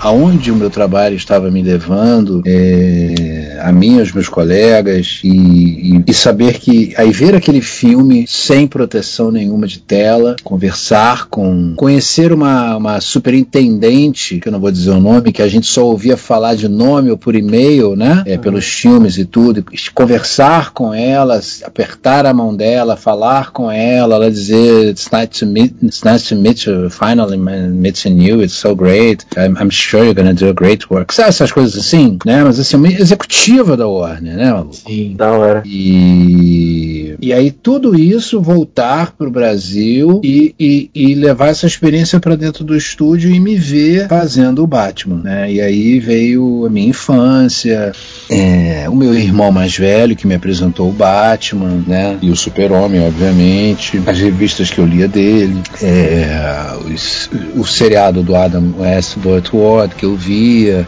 Aí todos os Batmans do Tim Burton, do, do, do- do Michael Keaton, do George Clooney, do Ai, como é que é o nome daquele menino? O Batman mais agressivo? O. Christian Bale. Christian Bale, né? Todos esses Batmans vieram, né? Foi mais alguém que fez o Batman? Michael Keaton, George Clooney, Christian Bale, só, né? E o Ben Affleck, eu acho. E todo, tudo isso veio, né? E, e, e eu sabia ali que eu tinha que fazer um trabalho muito bom. Eu tenho mania de perfeição, principalmente com o meu trabalho, principalmente com o meu trabalho. É, tem coisas que eu não tô nem aí, mas com o meu trabalho eu tenho mania de perfeição. Eu não faço trabalho meia bomba, isso não, isso não sou eu. É, é um dos meus diferenciais, inclusive. Não entrego porcaria. É, então é, é, isso pesou, sabe? Ali, cara, é o Batman. Toda a minha vida, toda a minha história ali. É, e é o Batman que o mundo inteiro está esperando. Que é o novo Batman versus Superman. E, e é o Batman com o Ben Affleck. Que todo mundo quer que fique uma porcaria, porque é o Ben Affleck ninguém gosta do Ben Affleck. É, na época o pessoal tava Né? torcendo muito pra flopar isso. Pois é, pois é, Eu flopar. Cara, eu sabia que ia dar certo, porque ele é o Bruce Wayne, como a Joyce falou lá, a gente já conversou. Naquela faixa etária, ele é o Bruce Wayne, ele é perfeito, ele é perfeito, né? Ele não pode fazer o Batman com 25 anos, né? Porra, que aí é demais. Então foi, foi tem todo esse, esse contexto, sabe, do, do, do Batman pra mim, tem todo esse conceito.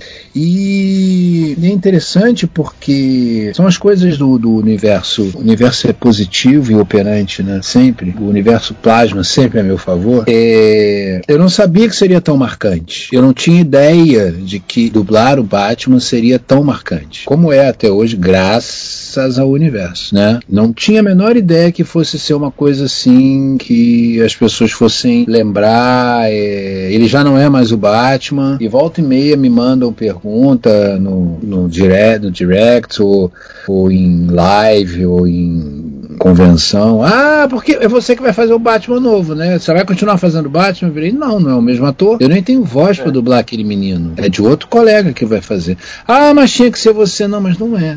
Bom, gente, o papo ele tá maravilhoso. Eu sei que vocês, fãs, assim como todos nós aqui participando, estão emocionadíssimos com a incrível participação do Jorge. Mas nós estamos chegando ao fim. Eu queria agradecer muito a todos os nossos participantes e principalmente ao Jorge Lucas. Nós estamos realmente honrados demais com a sua presença. Eu espero que você tenha gostado de participar, tanto quanto a gente gostou de ter a sua presença aqui, a sua incrível voz, falando da sua incrível carreira. E se você quiser uma mensagenzinha de, de despedida, divul- divulgar o seu Instagram para o pessoal que não conhece, ir lá procurar. Ah, eu, eu que agradeço o convite de vocês todos, o carinho de vocês todos, o respeito, né, esse, essa energia positiva que vem daí pra cá e daqui pra aí também, sempre. E meu Instagram é Jorge Lucas PH, né? Me sigam, por favor, que eu preciso monetizar. né? Porque a gente tá na pandemia e não tô podendo gravar nada, então tem que ganhar dinheiro no Instagram. Vários merchan. É horrível isso, né?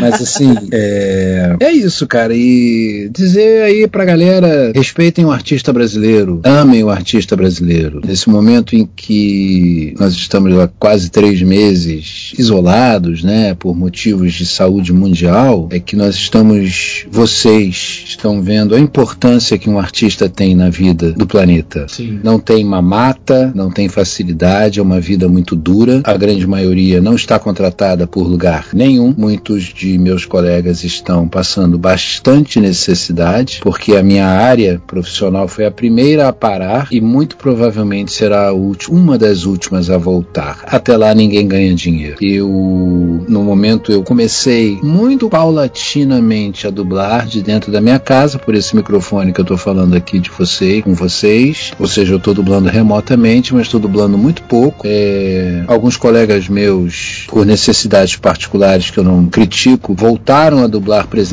nos estúdios há algum tempo já, voltaram se. é, estão se expondo a, a esse é, inimigo invisível. Então, é, antes de apontar para um ator, para uma atriz, para um cantor, para um malabarista de sinal, para um cara que está tocando um violino no metrô, para um, sei lá, para qualquer artista, né? De apontar o dedo e dizer vagabundo, pense que ele é um profissio- profissional da arte e veja o quanto você está precisando dele nesse instante ao ler o seu livro, a ouvir as suas séries no Netflix, a ouvir as suas músicas no Spotify, é, a, ouvir os seus, a ouvir os seus filmes dublados, né, as suas pinturas através dos tours online pelos museus do mundo, as esculturas. Tudo isso, tudo isso foi feito por nós, artistas. E é isso. Vamos plasmar o amor, parar de preconceito, racismo, feminicídio, homofobia e tentar plasmar o bem no universo, que é o que o planeta mais precisa. É isso. Obrigado. Nós agradecemos, Jorge. Muito Foi obrigada. uma participação incrível geral aqui, ó.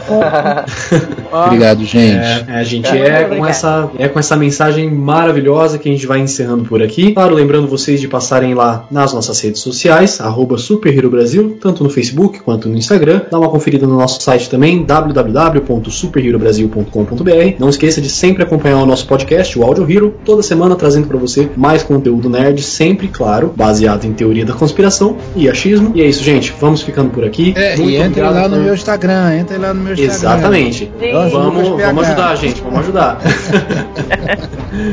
e é isso, Valeu, gente. galera. Vamos ficando por aqui. Muito obrigado mais uma vez. Até semana que vem. Valeu. Até.